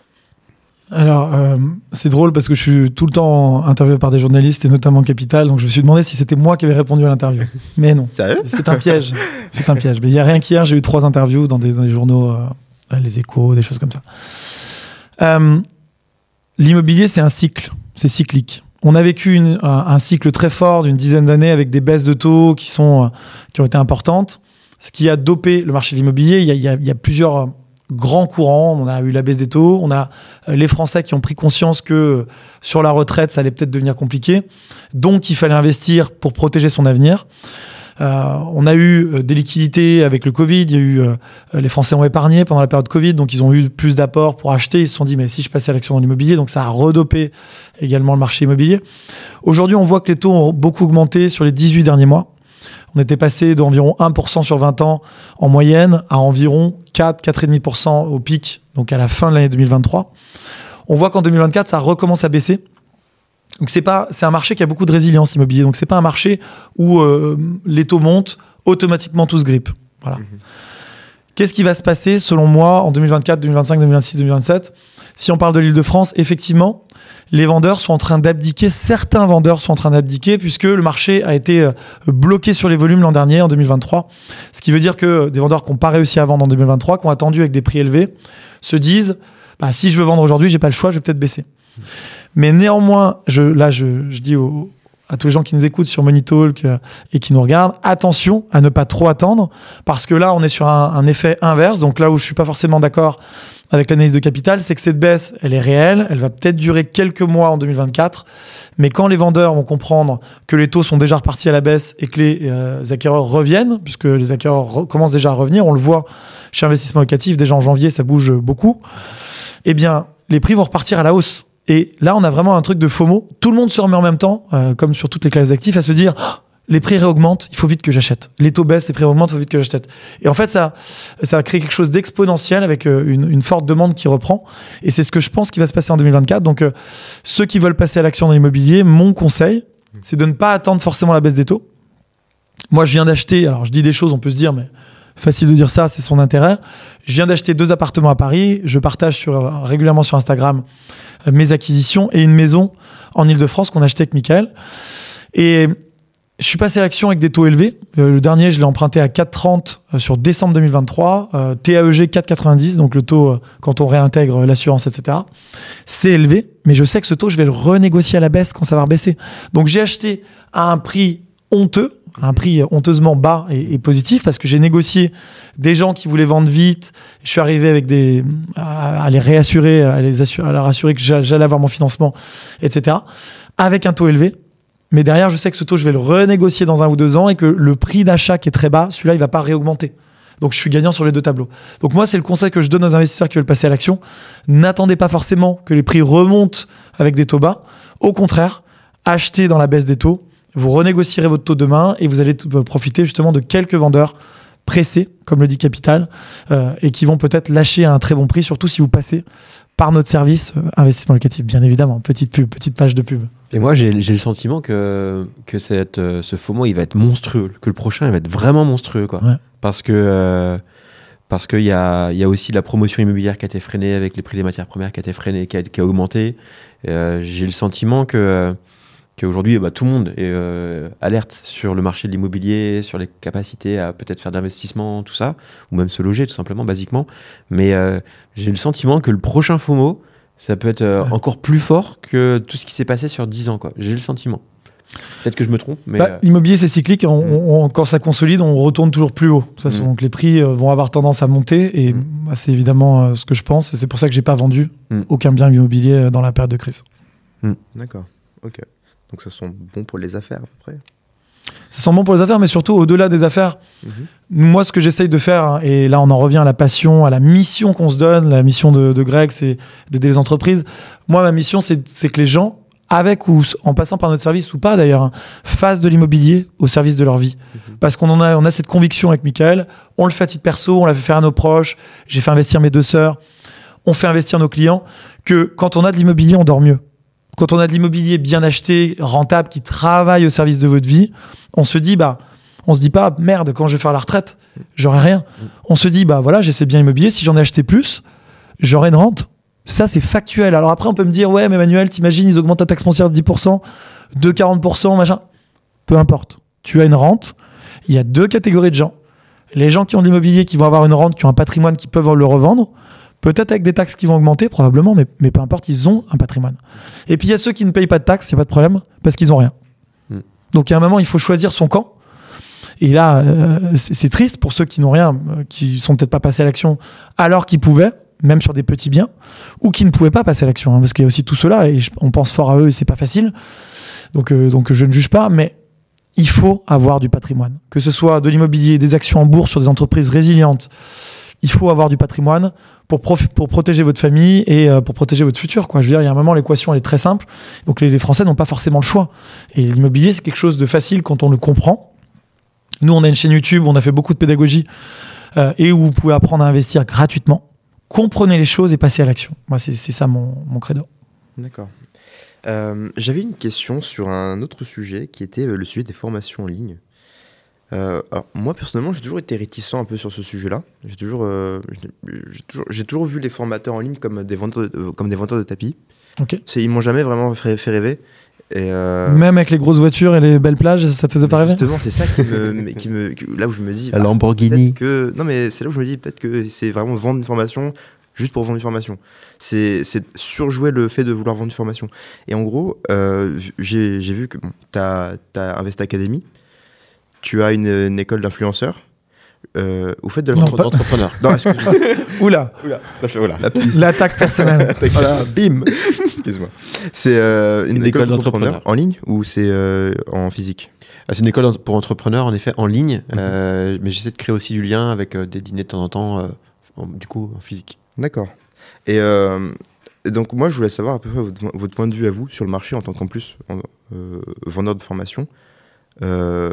Qu'est-ce que qu'est-ce que vous pensez de, de, de mon inquiétude sur le fait que est-ce que c'est de l'arnaque est-ce que c'est euh, est-ce que c'est vraiment une, source de savoir est-ce que c'est vraiment un- quelque chose qui va t'apprendre quelque chose pour euh, réussir dans la vie à devenir un, un entre- un entre- un entrepreneur à succès peut-être Bah, c'est à qui, ça dépend à qui tu confies euh, euh, ton CPF, par exemple. Mm.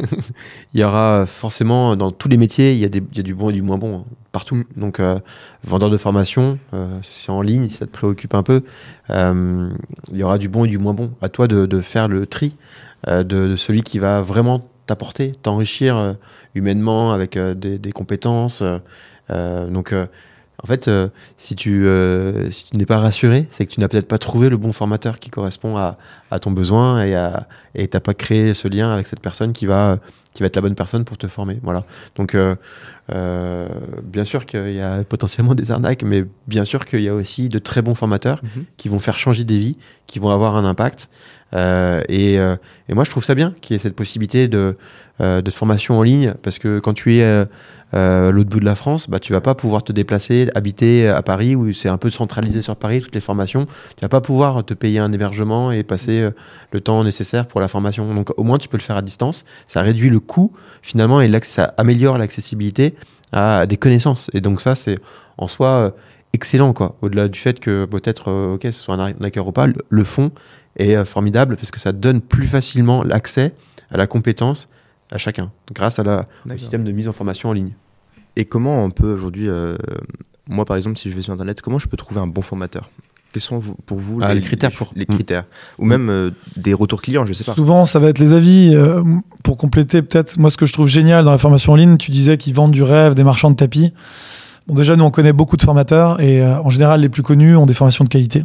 C'est la vérité. C'est que euh, c'est pas du court terme. Si c'est du court terme, ils disparaissent assez vite. Donc, euh, si on prend des gens qui en plus sont clients chez nous, chez Investissement Locatif, euh, Yomi Denzel, euh, il fait des formations, il le fait avec le cœur. Je crois qu'il aime vraiment ce qu'il fait pour le connaître. Et donc, il le fait bien parce qu'il y croit et qu'il investit beaucoup d'énergie et sur le marketing, mais, mais pas que. Euh, on a Christopher Wangen aussi en client sur des formations IMO. Pareil, il le fait avec le cœur. Moi, ce que je voulais dire, et il le fait bien avec le cœur, et donc ça, fonctionne. Et c'est pour ça qu'ils ont des bons retours clients et que ça se développe aussi. Il faut pas croire que euh, parce qu'ils montrent des belles, euh, des belles photos ou des voitures euh, de sport parfois, forcément le contenu n'est pas bon. Il y a un vrai facteur, et moi c'est ça que je voulais dire et qui est, hyper important à mon sens, c'est dans la capacité à donner l'envie et à motiver. Quand Christopher, si on prend son exemple, est sur des plages, qui fait des belles vidéos, qui montre le voyage, parce que lui c'est sa passion, il montre des, belles voitures qu'il a. certes, c'est un peu racoleur, on va pas se mentir. C'est racoleur, c'est un peu marchand de tapis, quelque part, on pourrait dire les choses comme ça. Mais d'un autre côté, il a, grâce à ça, grâce à ce marketing, donné l'envie à beaucoup de gens de passer à l'action. Et ça, pour moi, ça a beaucoup de valeur. Parce que si tu as la meilleure formation du monde, c'est toujours la même chose, hein, mais que personne n'a envie de l'acheter, donc que personne ne passe à l'action, Mm. ça ne sert à rien. Si tu as une formation de qualité, si c'est si c'est pas le cas, mais lui c'est le cas, je le sais, si tu as une formation de qualité et que tu donnes envie aux gens de passer à l'action, forcément, ça va fonctionner. Nous, la formation, que tu, tu parlais de notre formation en immobilier qui s'appelle Invest Academy, on essaie de donner l'envie aux gens. C'est une formation euh, derrière où évidemment on a passé euh, des, des dizaines et des dizaines d'heures à créer le contenu avec Mickaël, un contenu professionnel, métier, issu de notre expérience. La formation est très quali. Il faut qu'on ait l'envie, il faut qu'on arrive à donner l'envie aux gens de se dire je me suis reconnu dans leur parcours, je crois en leur discours, je sais que je vais pouvoir changer de vie avec l'investissement immobilier et j'ai envie de me former avec eux. Et les deux sont importants. Un, la qualité de la formation qu'on a créée, ou que Greg a créée sur Entrepreneur Academy avec son programme pour les entrepreneurs, mais aussi, et il faut surtout pas le minorer, l'envie qu'on va arriver à impulser aux gens de se lancer dans cette aventure et de démarrer la formation pour la mettre en pratique derrière. Il y a vraiment les deux volets. Complètement. Grégory, j'ai une dernière question à te poser. Euh, Est-ce que tu aurais euh, une personne à nous recommander pour un prochain podcast? Une personne à recommander pour un prochain podcast? Ou ok, euh, c'était pas ça la question tout à l'heure. Non, c'était est-ce- quel livre tu nous recommandes Excuse-moi, je la refais. Ouais. Euh, Non, livre, moi je pense qu'il faut être large. Est-ce que tu as Ouais. des ressources qui pourraient aider des gens à se lancer et qui, ok. toi, t'ont inspiré? Ok. Dis-moi, Grégory, est-ce que, est que tu aurais des, des ressources qui pourraient aider des gens à se lancer? Euh, Des recommandations? Euh, ouais, il y a un- je je suis pas un grand lecteur, mais il y a un livre que j'ai lu il y a pas longtemps. Euh, j'ai acheté le volume 1, j'ai acheté le volume 2, j'ai pas lu le volume 2 encore. Euh, Hormozy, Hormozy qui, euh, qui marque un peu, euh, qui secoue un peu euh, côté marketing avec, ce, avec sa, sa, sa pédagogie aussi. Mhm. Et, et je pense que ça fait du bien qu'on soit avancé ou pas dans l'entrepreneuriat, de pouvoir repartir aussi un peu des fondamentaux. Et le volume 1, c'est, si je me dis pas de bêtises, c'est construire une offre à 100 millions d'euros. Euh, et euh, et c'est euh, toutes les étapes. C'est vraiment très, euh, très processé, très euh, scolaire presque, de pouvoir euh, créer une offre, donc se lancer dans l'entrepreneuriat. Donc je vous invite vraiment à aller le commander sur Amazon pour donc voilà l'offre. Il est version en français, donc version française qui existe, donc c'est vraiment un bon point de départ pour pour ceux qui veulent entreprendre ou qui veulent se remettre un petit peu en question pour repartir un peu sur les fondamentaux dans l'entrepreneuriat. D'accord. Et euh, pour un, un prochain podcast, est-ce que tu aimerais voir. Quel, quel invité t'aimerais voir en fait sur, le- sur un prochain podcast? Euh, J'aimerais bien voir, euh, voir Manu euh, nous raconter encore plein de péripéties sur, sur, sur- sur son quotidien entrepreneur. Euh, et, euh, et après, il faut des. J'ai pas de particulier, particulièrement quelqu'un. J'ai j'ai personne qui m'inspire au fond. Euh, J'ai pas été inspiré par qui que ce soit. Euh, J'ai eu des petites influences euh, plutôt familiales. Euh, et si tu veux, je te présente mon tonton. Avec plaisir. On peut l'avoir, le- l'oncle Prouveau. C'est bien. bah écoutez, euh, moi ça m'a plu. J'ai beaucoup appris euh, avec, euh, avec cette interview. Je trouve que on est vraiment sur, sur, une, sur une période où il faut entreprendre et avoir des conseils comme ça, c'est très précieux, je trouve. En tout cas, si ça vous a plu, castagnez ce bouton j'aime. N'hésitez pas à vous abonner. Et puis, eh bien, partagez un max, comme ça, ça donne de la force également. Et euh, à la revoyure. Merci beaucoup. Merci Grégory. Merci, à bientôt. Merci pour l'invitation. À bientôt. C'était un plaisir. Merci.